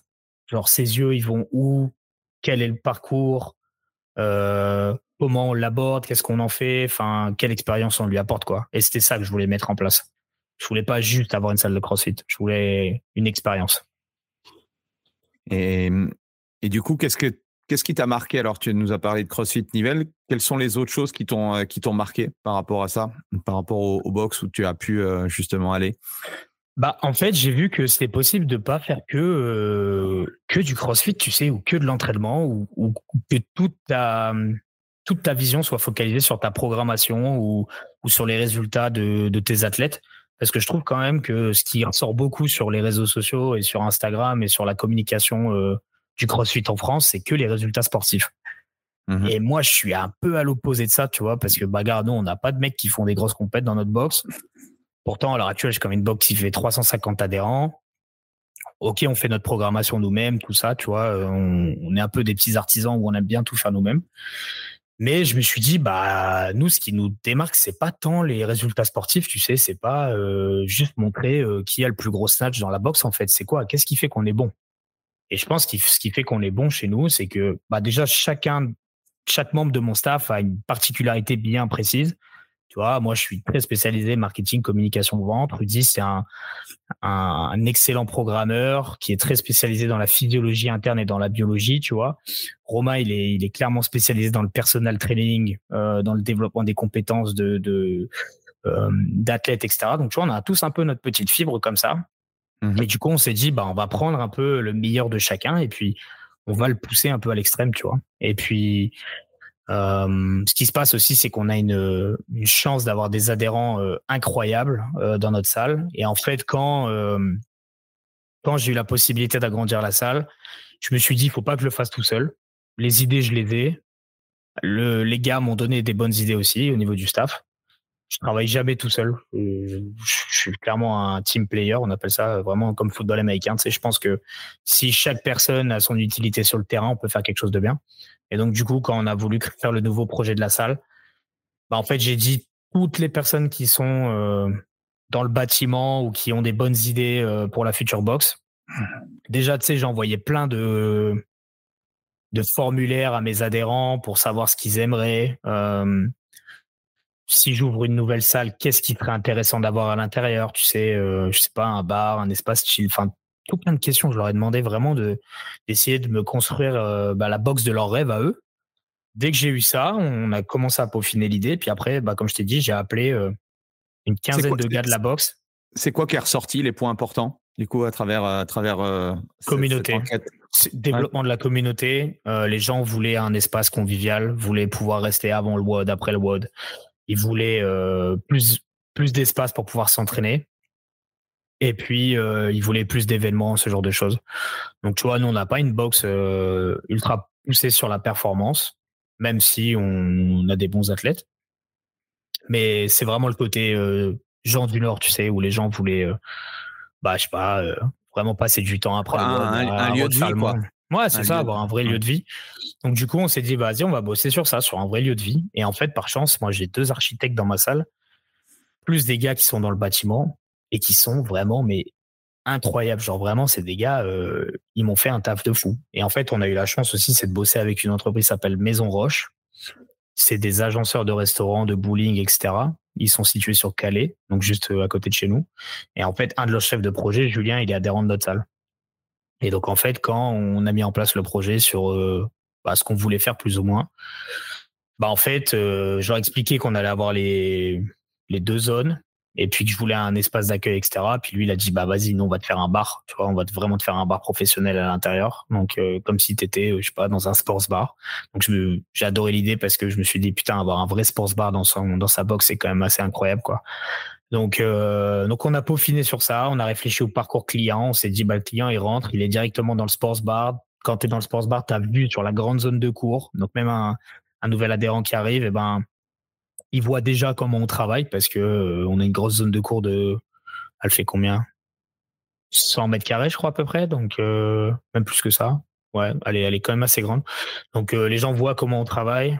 En plus de ça, ils peuvent boire un café, on peut bien les accueillir. Enfin, c'est vraiment très esthétique. Je voulais une salle. Et wow, c'est-à-dire je, je, vous, je vous conseille d'aller voir, je mettrai les, les, liens, mais allez voir sur le site, il y a les photos ou sur, ou sur les différents réseaux sociaux. C'est vraiment super beau ce que vous avez fait, ouais. Ouais, c'est cool et merci, c'est gentil. Mais du coup, ouais, euh, en fait, Julien m'a dit, bah, il faut qu'on mette un effet waouh parce que généralement, quand tu vas dans un resto ou dans un bowling qui est vraiment très beau, ce genre de choses, le premier truc que l'adhérent ou le prospect fait, c'est oh. Et mmh. nous, on sait que dans le monde du CrossFit, c'est pas souvent le cas. Je voulais mmh casser avec cette image du, du CrossFit garage là, euh, très froid. Euh, où bah c'est juste des, des, des, hommes dégoulinants en sueur là, tu vois ce que je veux dire, vraiment le truc qui fait un peu peur à tout le monde et l'image qu'on a. Du coup, je voulais casser ça. Et donc, du coup, on a vraiment fait un accueil où tu rentres. Déjà, c'est brandé Portucitius partout. Euh, tu as un bateau au-dessus de ta tête qui en fait un lustre. C'est ce que j'allais dire. Comment vous avez, euh, vous avez mis combien de temps pour le, pour le, le mettre en haut, celui-là? Une matinée. Mais en fait, c'est un vieux skiff d'aviron qui date des années 80, je crois. Donc, euh, tu vois, c'est pas, pas trop lourd. Ça fait 80 kilos. Ok. Mais ah, du coup, en fait, bah, c'est Julien. eux, ils ont une caverne d'Alibaba là chez Roche. Et puis un jour, euh, en fait, j'adore le côté. Euh, enfin, pour t'expliquer toute l'histoire. On a créé déjà l'identité Portus Citius en lui donnant une vraie âme. C'est-à-dire, on n'a pas juste fait un logo, tu vois, on a fait une histoire autour de ça. On a vraiment euh, poussé le truc à fond parce qu'en fait, Portus Citius, c'est le nom du plus grand port qu'avait fait construire Jules César au nord de la Gaule, donc sur la côte boulonnaise, là où on est qui lui servait à aller faire ses conquêtes en Grande-Bretagne. Donc tu vois, moi je tombe mmh. sur ce nom-là à l'époque, euh, création de la salle, et je me dis, wow, putain, c'est incroyable. Et donc du coup, avec un pote, Kevin, euh, il nous a fait un logo. Donc on a été faire des recherches historiques, etc. Et en fait, notre logo, c'est une galère de guerre romaine avec un trident et un voilier, tu vois. Mmh et donc du coup, on s'était dit, vas-y, il faut le pousser loin, ce côté-là. Euh, tu sais, gallo-romain, tribu. tu vois, sur mes réseaux sociaux, je parle que de ça, la tribu, la tribu. Je suis fan d'Astérix Obélix. Enfin, tu vois, il y a vraiment ce côté où on pousse le délire communautaire. très très loin. Vraiment, je pense que je suis l'un des seuls à, à être dans le délire comme ça. Et donc, du coup, quand Julien m'a dit, vas-y, on fait un, sports bar et tout, je fais, vas-y, chaud. Je dis, bah, moi, je veux une taverne. Parce qu'en fait, le groupe Facebook, tu sais, pour les adhérents, ils appellent les adhérents de CrossFit, enfin, CrossFit et puis le nom de ta ville, tu vois. Mmh. Ah, moi, je l'appelais, moi, je l'appelais déjà la taverne d'Itius. Tu vois, c'est la taverne d'Itius où les gens venaient, euh, buvaient un coup, etc. Enfin, tu vois, c'était déjà dans ce délire-là, mais que sur Facebook de base. Mmh et sauf que quand on, s'est dit, vas-y, on fait un lieu convivial et chill, euh, il faut vraiment faire euh, la vraie taverne, en fait. Je lui ai dit, moi, je veux une taverne, gros, donc tu te débrouilles, mais on fait une taverne, quoi. Et donc, du coup, ouais, tu vois, on a tout ce côté un peu bois. on a un olivier dans la box, mmh. qui a un olivier dans sa salle, tu vois. C'est un faux, enfin, c'est un faux vrai, on appelle ça un faux vrai, mais un olivier dans un immense touré pour les gens, ils puissent se poser autour, boire un coup. Et puis, il nous a trouvé un vieux bateau, là, un vieux skiff qu'ils avaient dans leur entrepôt. Mais sauf que le skiff, il fait 8 mètres de long. Donc, en fait, il n'y a aucun restaurant qui est, qui est, capable de mettre ça dans son mmh. restaurant, tu vois, c'est tellement long. Donc, en fait, un jour, il m'envoie une photo, Jus, et Jules me dit, ouais, regarde ce que j'ai et tout. Euh, dans l'entrepôt, ça te chauffe ou pas? Je dis, bah ouais, mec, vas-y, un bateau, euh, trop bien, vas-y. Je dis, mais par contre, tu veux qu'on le mette où? Et il me fait, euh, bah mec, on va en faire un lustre. Et là, tu vois, j'ai halluciné. Genre, je me suis dit, mais t'es fou, mec. Genre, comment ça, on va en faire un lustre? Il dit, ouais, t'inquiète, on va mettre des trous, on va l'accrocher au plafond, et puis on va faire passer des lumières et tout dedans. Ça va être incroyable. Et en fait, eux, ils ont des idées de fou, tu vois. Et Julien, il me dit toujours, bah, la seule limite, euh, c'est les idées des gens, en fait. Donc, euh, si toi, tu as des idées, vas-y, nous, on va les mettre en place. Donc, euh, on a eu la chance de pouvoir travailler avec eux. C'est pas donné, c'est un vrai investissement, mais c'est sûr qu'à l'heure actuelle, bah, la plupart des gens qui sont venus dans notre salle, ils se disent, wow, genre, c'est hmm. quoi cette salle de CrossFit quoi? C'est pas, c'est bizarre, et ça n'existe pas ça une salle de CrossFit comme ça, tu vois? Qu'un vrai bar professionnel, euh, tu vois, j'ai un lave-vaisselle intégré dans le bar, enfin tu sais que des trucs que tu vois dans les restos quoi normalement. Donc euh, donc voilà un peu l'histoire quand on a fait travailler que des adhérents de notre salle dans les travaux de la boxe. J'ai pas fait travailler d'extérieur, j'ai fait travailler que des mecs qui sont à l'intérieur de la salle, donc électricien, maçonnerie, plomberie, placo, tout ça. On a refait toute la boxe. Et en fait, par chance, c'était juste notre voisin qui partait en fait, donc euh, euh, on a juste eu besoin de casser le mur, mais au lieu de c'est juste de casser le mur et de rajouter du matos, ce que font la plupart des, des, gens qui, qui agrandissent avec euh, en récupérant le local du voisin. Bah moi en fait l'année dernière j'ai dit à j'ai dit à tous mes gars, j'ai dit on casse tout, on reconstruit tout. Genre j'ai dit vraiment on pète tous les vestiaires, on refait tout à neuf et puis euh, on refait la box, une nouvelle box en fait. Il y a eu des bons et des mauvais points à faire ça, mais du coup, alors tu as, mis en, as mis en pause la boxe du coup ou comment, comment ça a duré combien de temps la période? Quatre mois et demi de travaux, je crois, au total, quasiment. Euh, un peu avant les vacances de Noël. Donc, tu vois, c'était à peu près à cette période-là, là, il y a un an. Et puis, on a ouvert en mars, je crois, février, mars, avril. Avril, je crois. Euh, non, en fait, on jouait avec les deux salles. C'est-à-dire qu'on faisait les travaux dans une salle, après on basculait le matos dans l'autre. Enfin, ça a été un enfer. Franchement, on a perdu des adhérents à cause de ça et tout, forcément. Mais on voulait pas arrêter complètement la boxe, hmm. euh, parce que ça aurait été enfin insoutenable financièrement de d'avoir six mois d'inactivité en fait. Donc euh, j'ai fait le choix de tout balayer et de repartir à zéro sur une nouvelle page blanche mais l'année 2023, financièrement, ça n'a pas été la meilleure année de notre, euh, de notre vie. Mais à l'heure actuelle, ça paye. Je suis convaincu que ouais, ouais, ça commence à payer très fort. Donc, euh, donc ça, c'est cool. Ouais, du coup, euh, c'est compliqué, tu sais, quand tu balayes un peu trois, trois, quatre années même quasiment de travail, parce que j'avais vraiment mis beaucoup, beaucoup de taf dans la première partie de la boxe. Il reste plus beaucoup de vestiges, mais à l'heure actuelle, ça paye. Ça paye, euh, ça paye bien. Tu as eu des moments de doute pendant cette période-là, de, de 4 à 6 mois? Ah ouais, de ouf. de ouf. Bah, en fait, tu sais, euh, tu as beaucoup de fatigue qui s'accumule. Et euh, je sais que, par exemple, mon équipe, les gars, Romain, Rudy, pendant trois ans, ils ont beaucoup travaillé. Donc, je leur ai pas demandé beaucoup d'aide, on va dire, sur, sur les travaux, tout ça. Je voulais un peu les épargner de ça, même s'ils m'ont filé un énorme coup de main. Mais je voulais vraiment le prendre pour moi et puis le faire avec les, des professionnels. Mais c'est vrai que quand je vois le montant investi et quand tu vois les, les comptes en banque qui dégringolent, ou bah avant on gagnait quand même pas mal notre vie, c'est-à-dire que la boxe faisait quand même pas mal de d'excédents bruts, etc. Là, euh, pendant les, on va dire les, six derniers mois, ça n'a pas été le cas parce qu'on a perdu quand même pas mal d'adhérents à cause de ça. pour plein de raisons, hein, mais on avait perdu quand même pas mal d'adhérents. Donc là, on est arrivé un peu à un point où on a réussi à équilibrer, tu sais, le nombre d'adhérents qu'on avait avant, puis ceux qu'on a là. Ouais. Et donc, du coup, ouais, ça fait un peu flipper parce que tu, quand tu investis. Ouais, t'essayes de, de mieux faire les choses et puis, euh, puis tu vois que. Ouais, c'est ça. En fait, tu vois, je me dis, en fait, on a, on a fait euh, une des plus belles salles du nord de la France, je pense, sans me vanter ou quoi. Je suis pas là pour me vanter. Hein. Mais je pense, en termes d'investissement, j'ai investi plus que euh, énormément de gens dans le CrossFit français pour au final pas avoir tant de résultats que ça à l'instant T. Tu sais, je me suis dit, putain, quand même il, bon, qui fait mieux que moi, tu vois. Et puis, mmh. du coup, ça fait un peu rager. Ça, ça, ça fait un peu péter les plombs, mais, mais c'est tout. Tu sais, je suis pas du genre à m'apitoyer ou à me lamenter, euh, à dire, euh, ouais, bah, ouais, euh, pour coup, enfin, j'essaie de toujours trouver des solutions, me dire, ok, bah, pourquoi on n'arrive pas à avoir assez d'adhérents, pour telle raison, etc. Donc, il faut bosser plus. Et puis, et puis voilà, tu vois, c'est, j'essaie pas de me dire que je suis pas fataliste, en fait, comme mec. Donc, euh, on a eu, il y a eu des gros moments de doute parce que quand tu es dans une situation confortable et que tu vas dans l'inconfort, mais plus, plus, plus, c'est pas juste tu te mets un peu dans l'inconfort. Hein. Là, c'est, vraiment tu repars de zéro, on va dire ça comme ça.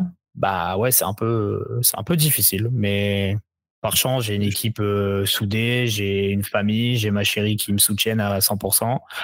Et, euh, et je sais qu'on a un objectif en tête et qu'à chaque fois on arrive à se sortir de galère. Donc ça me fait pas peur. On est des gros travailleurs à Portuficius, donc euh, le travail paye tout le temps.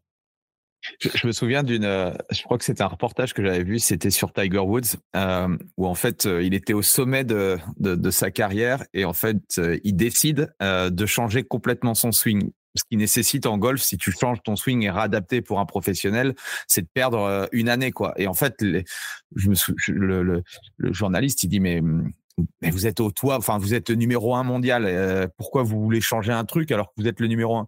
Et le mec il dit, euh, euh, c'est très simple, c'est que si je continue comme ça, je vais droit dans le mur. Et là, tu, tu, vois le, tu vois la, la, réflexion du mec en se disant qu'il avait anticipé sur. bon après sa carrière, forcément, il y a eu, il y a eu mmh. des, des, des, petits couacs, mais je pense que il y en a beaucoup dans, dans, dans, le business où c'est ça. Si je dis pas, de, si dis pas de bêtises, Tony Parker, il a fait pareil avec son shoot au basket, je crois. Euh, je crois que j'avais vu une histoire comme ça où Tony Parker, pareil, quand il mm. arrive en NBA, ils lui ont dit non, faut que tu, faut que tu shootes. Ah, je crois, ouais, effectivement, ouais, je crois c'est ça, hein, je crois. et il avait tout changé et tout, et au final, ça l'a fait exploser, pareil. Donc, tu vois, des fois, il faut savoir se remettre en question, puis prendre des risques, et puis après, ça, c'est un peu ma phrase je dis toujours aux gars et je dis toujours à mes équipes, si tu investis gros, tu vas récolter gros. Mais il faut pas avoir peur d'investir gros et je le dis euh, parfois, faut pas faire des, de l'investissement sans réfléchir. Hein. Je peux pas dire ouais j'investis puis mmh. advienne que pourra, tu vois. Mais c'est de dire si c'est t'investis intelligemment et t'investis gros intelligemment, généralement ça rapporte gros euh, par la suite. Du moins, je l'espère. Sinon, bah, sinon, pour l'emploi, tu vois. L'expérience, euh, l'expérience dans un business local, l'expérience euh, visuelle est, très importante. Donc, euh, je pense que tu es dans le, tu es dans le vrai, quoi. Ouais, puis c'était ah. pour le kiff aussi, tu vois. Genre, à un moment, mmh. tu sais, rester dans un hangar 70 heures par semaine, c'est éprouvant quand même. Il fait pas chaud, il fait, il fait froid, il n'y a pas de confort. tu vois, genre, à un moment, au bout d'un an, deux ans, trois ans, ça va, c'est cool, c'est marrant le crossfit. Hein. Et arrive un moment, il faut, il faut, aussi se donner du confort. Et moi, je voulais donner du confort à mes équipes. Je voulais donner du confort à mes adhérents. Je voulais, moi, me faire plaisir. C'est-à-dire, quand je vais à la salle, je kiffe parce que la salle est belle, parce que c'est confortable, parce qu'il y a une belle zone d'accueil, parce que maintenant, j'ai un bureau, tu vois, chose que j'avais pas avant. Euh, j'ai un vrai bar, euh, je peux faire des bons cafés. Euh, enfin, tu vois, c'est, c'est, je me suis acheté du confort. Je le dis tout le temps. ouais, j'ai investi beaucoup d'argent je sais pas l'un des plus gros salaires du, CrossFit français, je pense, peut-être même un, des plus petits. Mais par contre, ma vie à l'heure actuelle, elle est, elle est grave cool parce que ma maison, elle est à 5 minutes de la salle. J'ai une belle salle de CrossFit où j'ai tout le matos que je veux, j'ai de la place, et tout est beau, tout est agréable, j'ai un bureau. Enfin, ouais, je vois pas pour l'instant ce que je, ce que je voudrais de plus en fait. Et euh, avec ta vision de marketeur, euh, Qu'est-ce que tu penses voilà, de, du CrossFit bah, Du coup, ça fait, ça fait quoi? Ça fait un peu plus de dix ans maintenant que c'est arrivé en France. C'est quoi ta, vision, toi, de, de, ce qui se passe et de l'évolution du CrossFit? Mon avis personnel, c'est qu'il faut aller vers plus de qualité. Donc, c'est-à-dire que j'espère sincèrement qu'on va arrêter et que toutes les salles de CrossFit vont arrêter de tirer euh, les autres vers le bas, que ce soit euh, en termes de coaching, que ce soit en termes de prix d'abonnement, que ce soit en termes de suivi, que ce soit en termes d'investissement à l'intérieur de la salle. Parce que tu as quand même toujours une bonne partie des, des salles qui, qui veulent mettre des abos pas chers, qui veulent faire, faire du low cost pour essayer de concurrencer Basic Fit ou des, ou des salles comme ça, tu vois. Et moi, je pense qu'on va droit dans le mur. Euh, je suis assez partisan de moins d'adhérents, mais plus de suivi. C'est ce que j'essaye de faire à l'heure actuelle avec mes équipes. C'est-à-dire, je leur dis, bon, au final, que j'ai 300 ou 400 adhérents ou 500, ça m'intéresse pas. Je préférerais en avoir 200. Hmm. Mais par contre, les 200, euh, on les suit de fou. Euh, ils ont un vrai projet pour eux. Ils ont, euh, ils ont des résultats de dingue. Euh, je connais ce qu'ils font de leur vie, etc. Donc, moi, j'espère sincèrement que le CrossFit va tendre plutôt vers ça, vers beaucoup plus de suivi euh, des, des, des, membres et beaucoup plus de, de qualité euh, à l'intérieur des salles. Euh, je pense que pour certains, ça commence à changer, de ce que je vois un petit peu. Euh, moi, je dis pas que je suis le plus ancien, mais bon, je commence déjà à avoir pas mal d'expérience dans le nord de la France. Et euh, je sais que pas mal de gens regardent ce qu'on fait et s'en inspirent. Donc, j'essaye de toujours un peu donner de la voix. Et puis, euh, ouais, je pense que sportivement, le, le, CrossFit est, en train de se développer comme moi je pensais qu'il allait se développer il y a déjà dix ans. C'est-à-dire que j'ai toujours dit qu'en fait, un jour, le, le CrossFit deviendrait professionnel, qu'il y aurait des agents de joueurs, qu'il y aurait des structures avec des athlètes professionnels, parce que c'est le sport qui veut ça. Que tu sois une salle de CrossFit ou que tu sois un club de foot, il n'y a rien qui change, à mon sens. C'est exactement pareil. Et moi, je gère ma salle comme une, comme un club comme un club sportif. Je la gère pas comme un, une salle de CrossFit, je la gère comme un club sportif, donc avec des directions sportives, euh, direction marketing. Enfin, tu sais, j'essaie de tendre vers ça, vraiment une structuration euh, complète euh, de, de, de, notre structure pour en faire un club et pas mm-hmm. un petit club associatif, hein, vraiment un club comme un club de Ligue 1, etc. Enfin, moi, c'est comme ça que je vois la chose. Peut-être que je me trompe, mais de ce que je vois, de ce qui se passe dans les grosses structures aux États-Unis, si toutes les grosses têtes et enfin les grosses têtes, tous les anciens euh, sportifs professionnels dans le monde de CrossFit à l'heure actuelle ont des structures, ont des box, alors qu'avant ils étaient dans des garages, ont des équipes, ont des athlètes professionnels, ont des programmations, ce genre de choses. C'est clairement parce que bah il va y avoir une très très grosse structuration du CrossFit dans les dix prochaines années, où il restera bah, des gros clubs, avec des très grosses structures et où, bah, comme dans le football, tu auras des petits clubs avec des petites structures qui vont galérer, etc. Enfin, c'est comme ça que je le vois. Donc euh, là, à l'heure actuelle, c'est savoir un peu où va se situer chacun euh, par rapport à ça, avec chacun sa spécialisation. Je sais que certains font ça font dans le dans la performance et dans dans les résultats sportifs. Et d'autres, comme moi, essayent d'être un peu bon partout, c'est-à-dire faire des résultats sportifs, mais pas que. Moi, mmh je pense qu'il y a d'autres business à faire euh, dans le dans le CrossFit, euh, ou du moins d'autres euh, d'autres portes à aller ouvrir sur pas mal de sujets. Hein. Nous, on essaye de, de faire un peu de tout, mais c'est compliqué. Mais je pense qu'il y a il y a de quoi faire. Il y a de quoi faire. Mais voilà voilà mon avis sur la question. Je pense que les les salles vont de plus en plus se structurer, et ceux qui ne le font pas sont voués à disparaître. C'est je sais que c'est dur hein, quand je parle comme ça, mais je, tout coûte tellement cher à l'heure actuelle que euh, je me demande comment certains font pour survivre. Franchement, euh, je, me dis que c'est triste, mais je vois des salles euh, avec des petits abos. je me dis putain, les pauvres, ils doivent galérer et tout, et ça me fait mal au cœur parce que je sais ce qui, combien de temps on passe dans les salles de CrossFit et ce qu'on donne pour les gens, et des fois le retour est pas est pas incroyable quoi. Au niveau de ton organisation, enfin au niveau au niveau planning, tu as 100% des, des, des, sessions CrossFit ou tu as développé d'autres programmes? Tu as des spécialités? Comment tu t'organises toi? Nous, on a toujours essayé d'être euh, dans le CrossFit, j'ai envie de dire ça comme ça. C'est-à-dire, on fait pas de yoga, on fait pas de, de, de, de cours un peu annexes comme ça. Mmh on est toujours dans de la préparation physique, euh, mais on essaye de euh, se diversifier. Bon, nous, on est tous d'anciens euh, musculeux. On adore le bodybuilding, on adore euh, la force. On est tous des anciens altéros aussi. Donc, euh, c'est sûr qu'on a ce côté un peu plus soulevé de la fonte que certaines box, je pense. Donc, nous, mhm. par exemple, on développe beaucoup les, les cours de renfort et de bodybuilding. Clairement, je crois que j'en ai quatre par semaine, je crois, un truc comme ça. on fait des cours cardio, etc. Mais en fait, on respecte toujours le triangle de la méthodologie. Hein. On respecte toujours conditioning, travail au poids de corps et, et travail avec charge. Pour faire du sport. Euh, à l'heure actuelle, je, je, laisse beaucoup mes coachs euh, développer leurs auto-entreprises parce que moi, mes deux coachs, euh, Romain et Rudy, sont tous les deux salariés de la, de la boîte. Mais je les pousse aussi à développer des projets annexes. Donc, on, on, se développe pas mal sur le suivi perso. Tu sais, on, mmh. soit le personal training, soit le suivi physiologique. Par exemple, Rudy, il, il, tend à faire ça. Tu sais, des prises de sang, suivi diète, etc. Donc, on essaye de de pousser un peu le suivi euh, de nos adhérents beaucoup plus loin. Tu vois, par exemple, à l'heure actuelle, moi, chez moi, tu tu signes pas à CrossFit Porticitus si déjà tu n'es pas prêt à dépenser 400 euros pour tes trois premiers mois. Tu vois, moi je le dis, ça, mmh. fait, ça peut paraître cher pour certains, mais genre moi, je chacun de mes nouveaux adhérents est obligé de faire trois heures de cours fondamentaux avec moi, soit en PT ou soit en, petit groupe. Euh, ça va mmh. dépendre. Mais ils ont trois heures de fondamentaux à faire avec moi. Le premier, c'est sur la théorie du CrossFit. Le deuxième, c'est sur la pratique. Donc, je fais une heure où je leur explique c'est quoi le CrossFit. La deuxième heure, je leur explique comment pratiquer le CrossFit chez nous. Je dis pas partout, hein, parce qu'on a vraiment notre façon de travailler qui est pas la même que certains, je pense. Et la troisième heure, je fais un bilan sur alimentation, sommeil, objectif.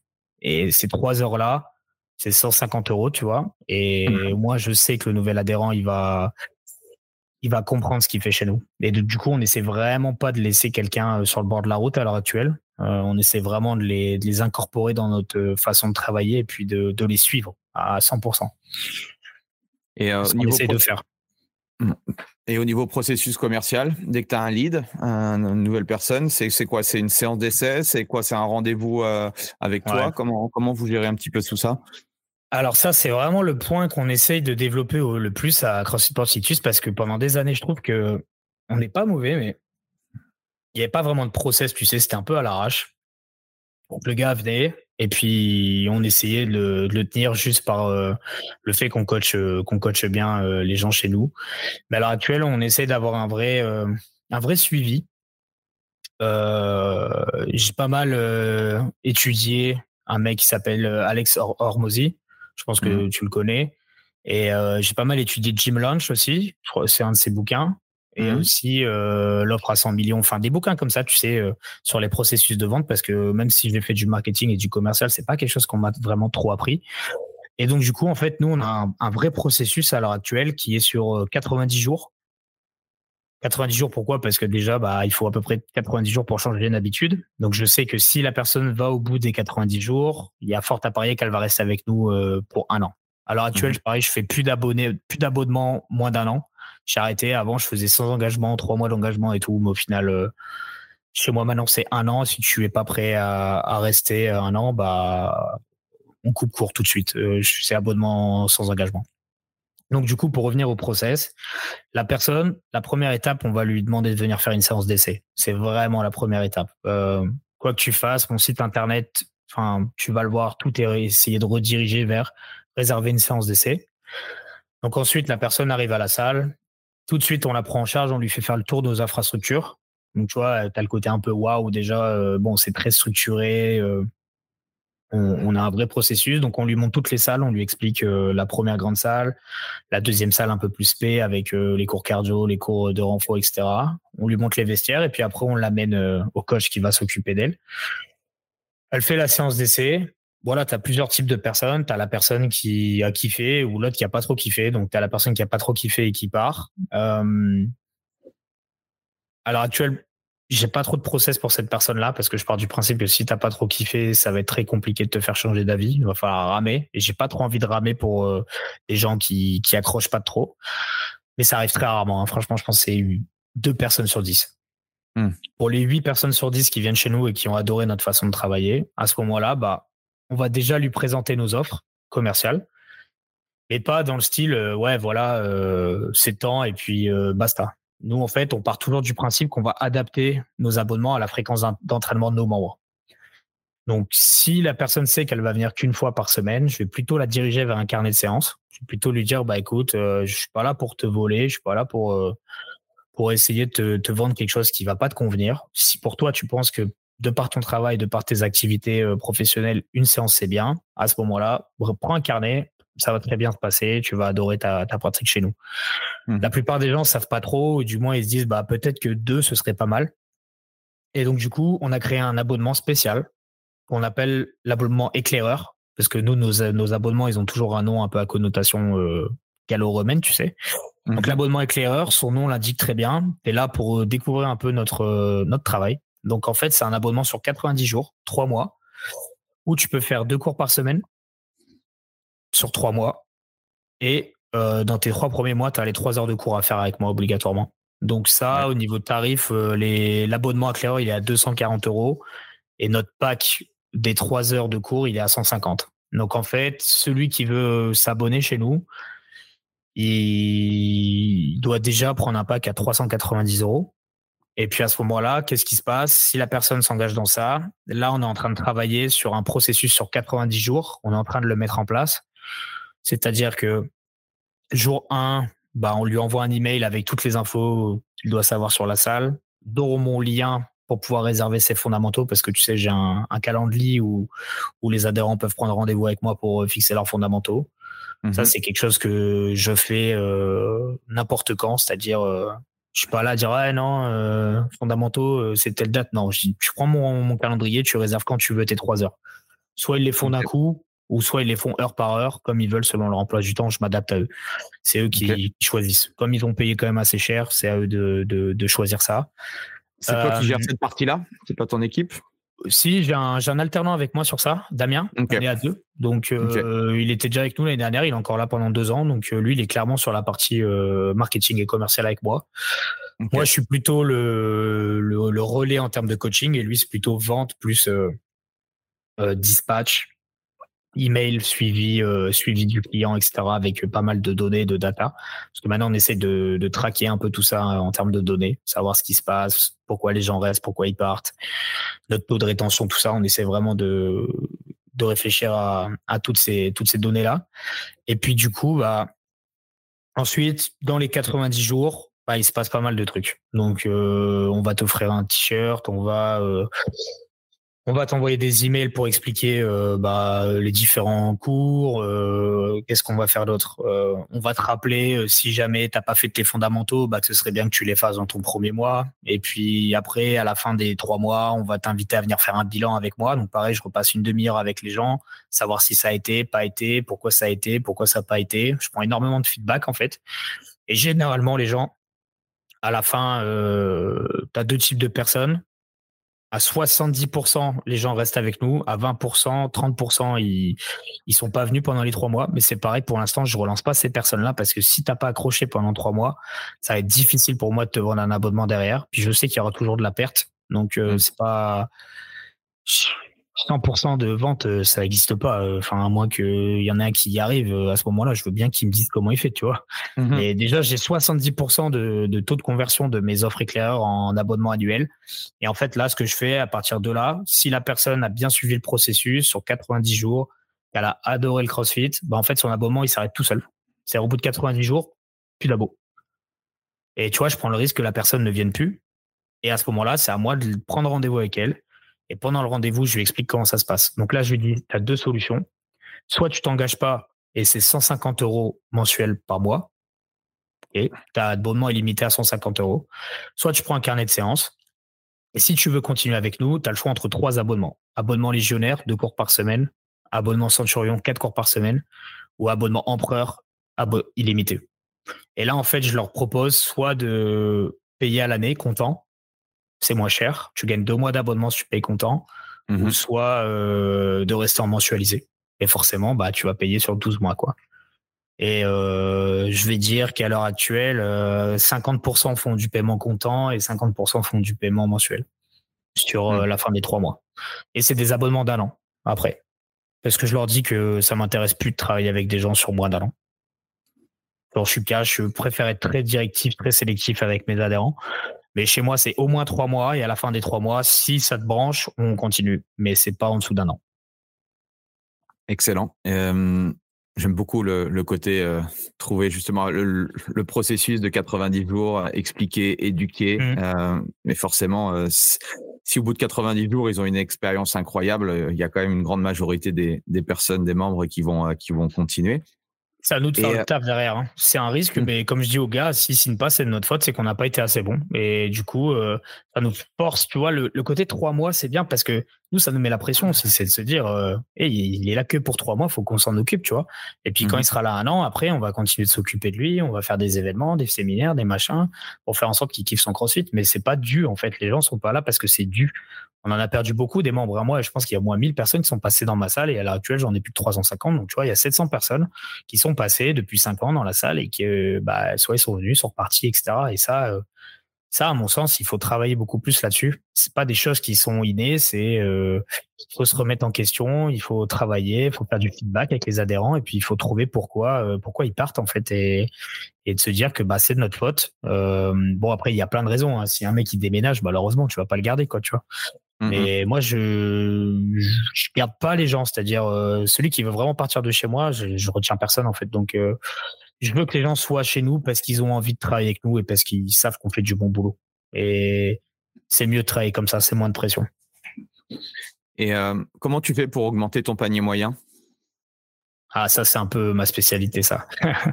bah, déjà, le bar. Nous, euh, en fait, quand on a créé euh, la taverne, la taverne d'Itius, c'était clairement pour ça. C'était de se dire, nos adhérents, il faut pas qu'ils juste viennent faire du crossfit. Il faut qu'ils restent il faut qu'ils consomment, il faut qu'ils consomment des nocos, il faut qu'ils consomment euh, des cafés. Il y a un avant, il y a un avant après la taverne en termes bah de ouais, ouais. ouais, ouais. Bah déjà en fait à l'époque quand j'avais pas de quand j'avais pas fait les gros investissements, les gens ils, ils, dépensaient quand même pas mal. Après, comme je dis toujours, on est dans le nord de la France, donc euh, tu sais il y a ce côté vachement convivial et puis ce côté boire un coup qui qui reste assez souvent. Donc euh, on a mis en place deux trois process déjà dans la nouvelle salle, c'était de dire que bah l'accueil c'est le bar, donc euh, direct quand tu arrives, euh, si tu veux juste venir boire un café ou une noco, euh, tu viens juste boire un café de noco et tu te poses quoi. Et ça a toujours mmh. été comme ça. Moi j'ai toujours été derrière le bar. J'ai toujours été un peu le tavernier même au début de la salle, tu vois. Je me cache pas. J'essaye d'être un maximum là pour les gens et puis de faire en sorte qu'ils viennent me parler un peu de leurs problèmes psychologues. Enfin, c'est un truc que j'ai toujours bien aimé faire et j'aime bien parler avec les gens. Et puis après, on a toujours aimé faire des t-shirts. Euh, par exemple, moi, j'ai ma machine pour floquer mes t-shirts moi-même. Ça, c'est un truc euh, pas mal de mecs dans le CrossFit me demandent maintenant, mais c'est des choses que, que j'ai fait directement pour histoire de de pas être sous pression de partenaires euh, ou d'être dépendant, tu sais, de, de prestataires extérieurs. Ok, je fais des, mmh des, des, des, collaborations avec euh, avec certaines marques, mais mais en fait, je préfère tout faire moi-même. J'ai envie que si je dois gérer un process dans la box ou un projet dans la box, c'est moi qui gère. C'est pas euh, je fais venir un intervenant machin pour faire ça dans ma salle ou non. J'ai des partenaires avec qui je travaille. J'essaie d'en avoir des bons et pas beaucoup, mais par contre c'est moi qui gère tout à l'intérieur de la salle. La mmh vente c'est moi, c'est mes équipes. Euh, les gens viennent, pareil, tu vois notre corner shop, là où on vend toutes les maniques, euh, les t-shirts, etc. Il est dans le passage en fait. On l'a pas mmh. mis dans un coin caché, on l'a mis vraiment dans le passage des gens. Tous les jours, ils passent devant. Et pareil, tu vois, mon alternant, toutes les semaines, il change les, objets de place pour pas que les gens soient habitués, en fait. Tu vois, des petits process de vente comme ça qui, qui sont dans les magasins. Euh, ça, c'est des choses qu'on a mis en place. J'ai mis une fléchette, tu vois, dans notre euh, coin chill. J'ai mis une fléchette, c'est con, mais des gars euh, qui, qui jouent à la fléchette, il y en a tous les jours, quoi. Puis du coup, ils boivent une petite, une petite boisson, une petite noco, tout ça. Tu te dis, je suis pas une grosse box, mais je vends 300 noco par mois, je crois, un truc comme ça. Hmm. Ouais, tu te dis, c'est quand même fou, quoi je pense que je suis un des mecs qui vend le plus de, boissons euh, en France, quoi.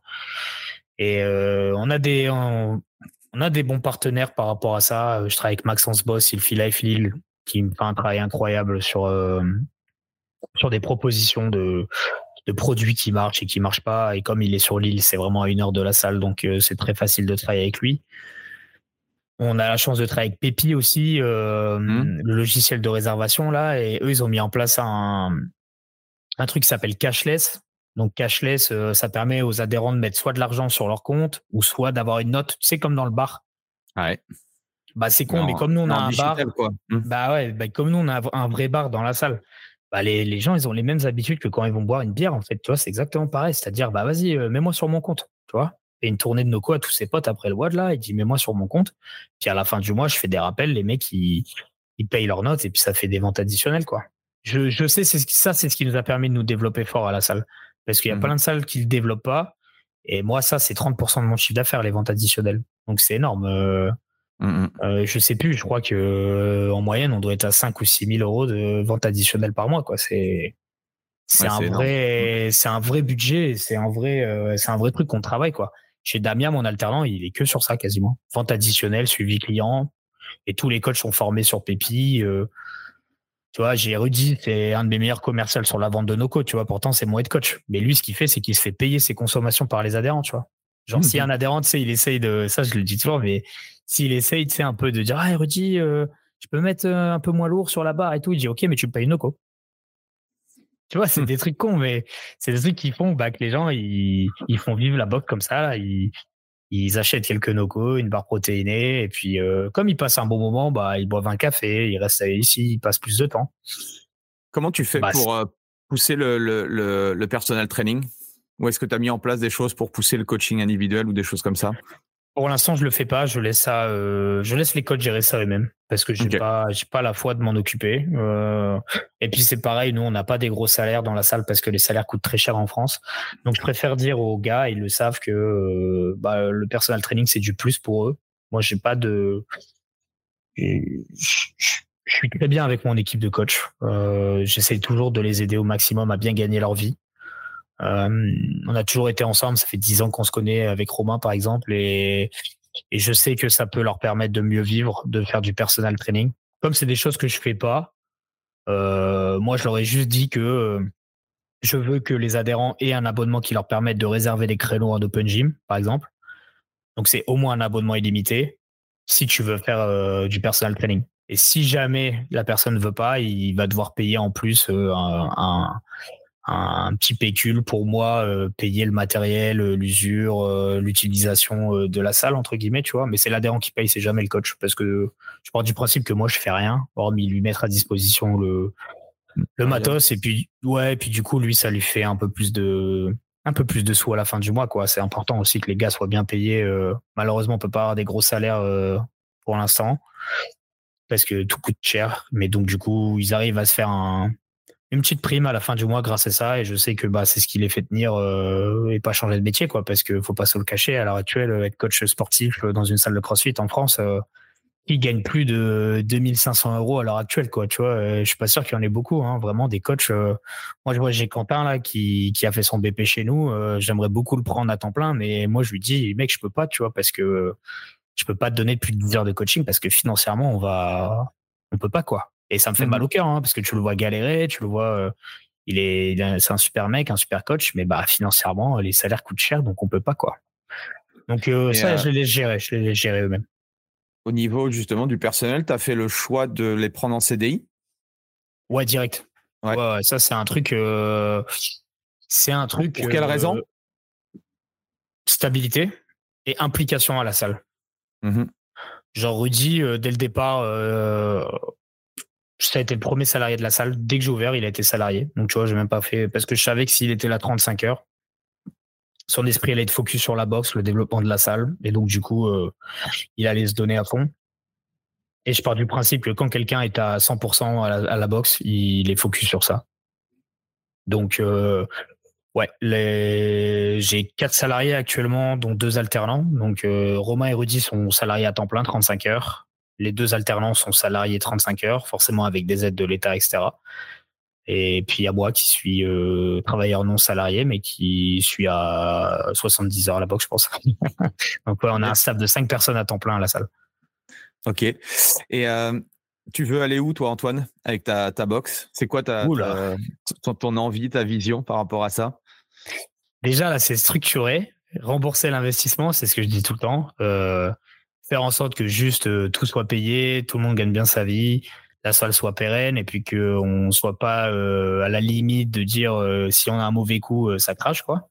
Donc ça c'est déjà la première étape pour l'année 2024. Et ensuite, moi ce que j'aimerais en faire, c'est l'un des plus hauts lieux de la préparation physique dans le nord de la France. Mais quand je dis prépa physique, c'est pas juste du CrossFit.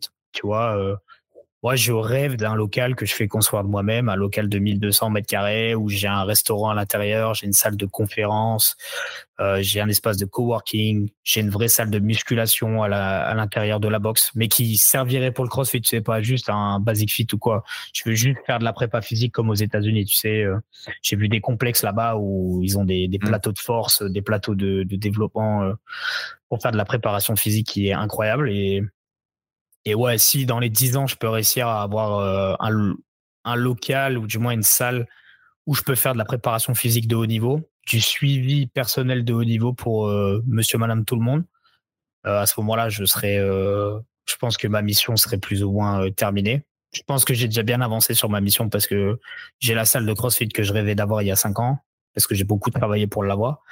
Mais à l'heure actuelle, euh, dans ma tête, je me dis que je peux, je peux clairement avoir euh, un des meilleurs centres de, de préparation physique du nord de la France. Et je me dis pourquoi aux États-Unis ils ont des infrastructures de malades et nous on n'en a pas des, des, infrastructures de malades? Tu vois, je, suis un peu toujours euh, revanchard et ça me fait toujours un peu péter un câble. Ça, c'est de me dire pourquoi eux ils y arrivent et nous on n'y arrive pas. Tu vois, c'est quoi le pro, c'est quoi le problème, tu vois? Pourquoi eux, ils ont des, des, stades incroyables où ils ont des turfs comme Rich Froning. Là, il a un turf, euh, je sais pas, il fait 600 mètres carrés son turf, tu vois. Je me dis pourquoi lui, il y arrive et moi, j'y arrive pas, tu vois? C'est quoi le. ok, il a gagné les games. Et alors? C'est pas, on s'en fout de ça, de gagner les games, tu vois. Ok, ça lui donne un peu de, un peu de, de, de, de, médiatisation, tout ça. Mmh. Ouais, notoriété, tu vois. Mais vas-y, c'est qu'une question de, de, de clients et puis de, de partenariat et de, de ce que tu en fais. Donc, moi, j'aimerais avoir une, une salle, une box de CrossFit, mais pas que, c'est-à-dire un, vrai lieu de prépa physique où, où tu as tout et tu peux tout faire. Et où, euh, si tu veux coacher un athlète professionnel qui est dans le monde du football ou du basket, tu peux le faire.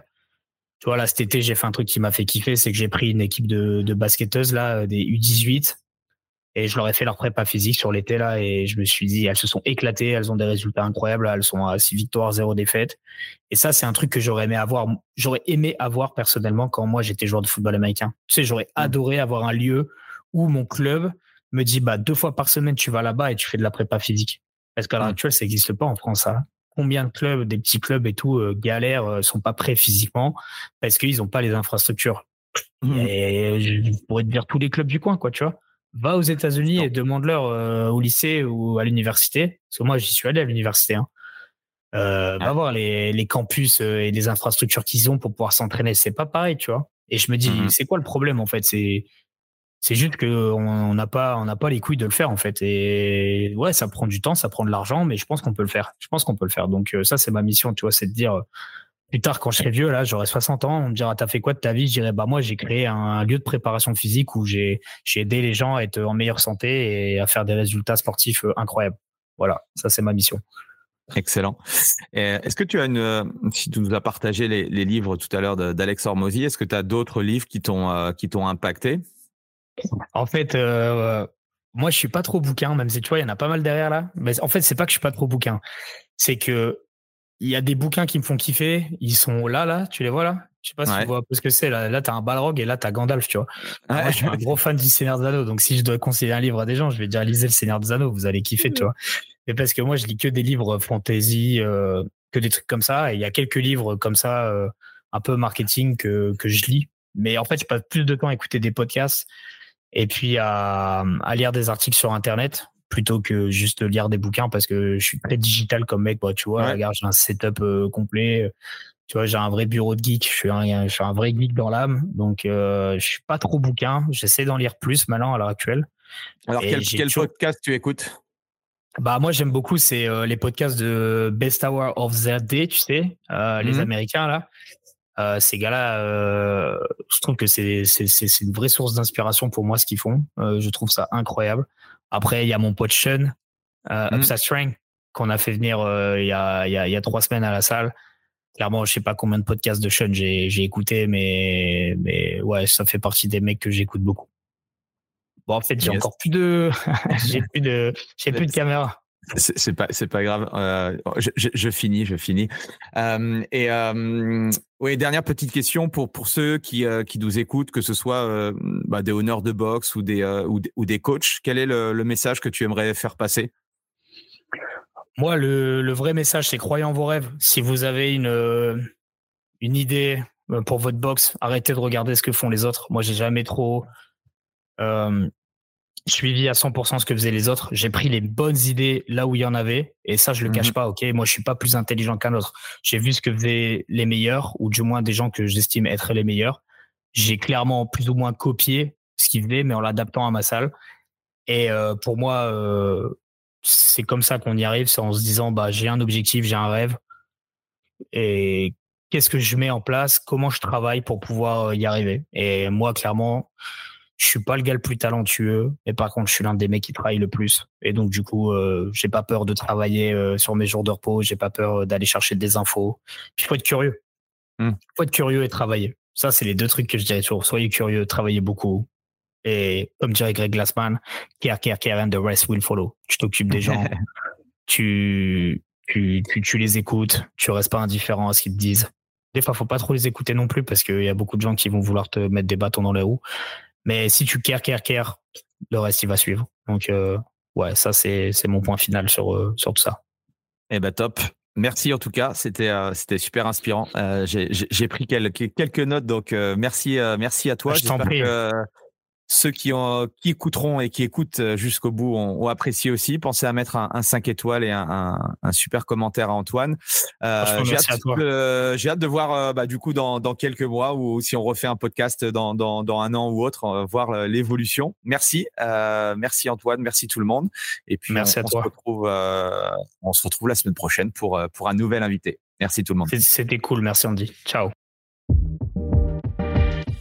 Voilà, c'est fini pour aujourd'hui. J'espère que l'épisode vous a plu. Merci d'avoir passé ce moment en ma compagnie. Deux petites choses avant de vous quitter. Si vous cherchez les notes de l'épisode ou vous voulez tout simplement me contacter personnellement, allez sur mon site andypoiron.com. Donc tout attaché www.andypoiron.com. Vous trouverez toutes les informations nécessaires.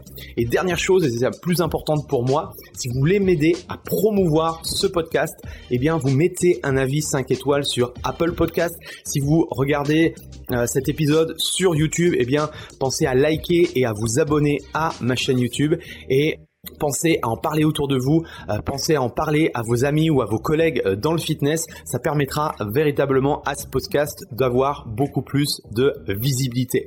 Voilà, en tout cas, merci, à très vite pour le prochain épisode.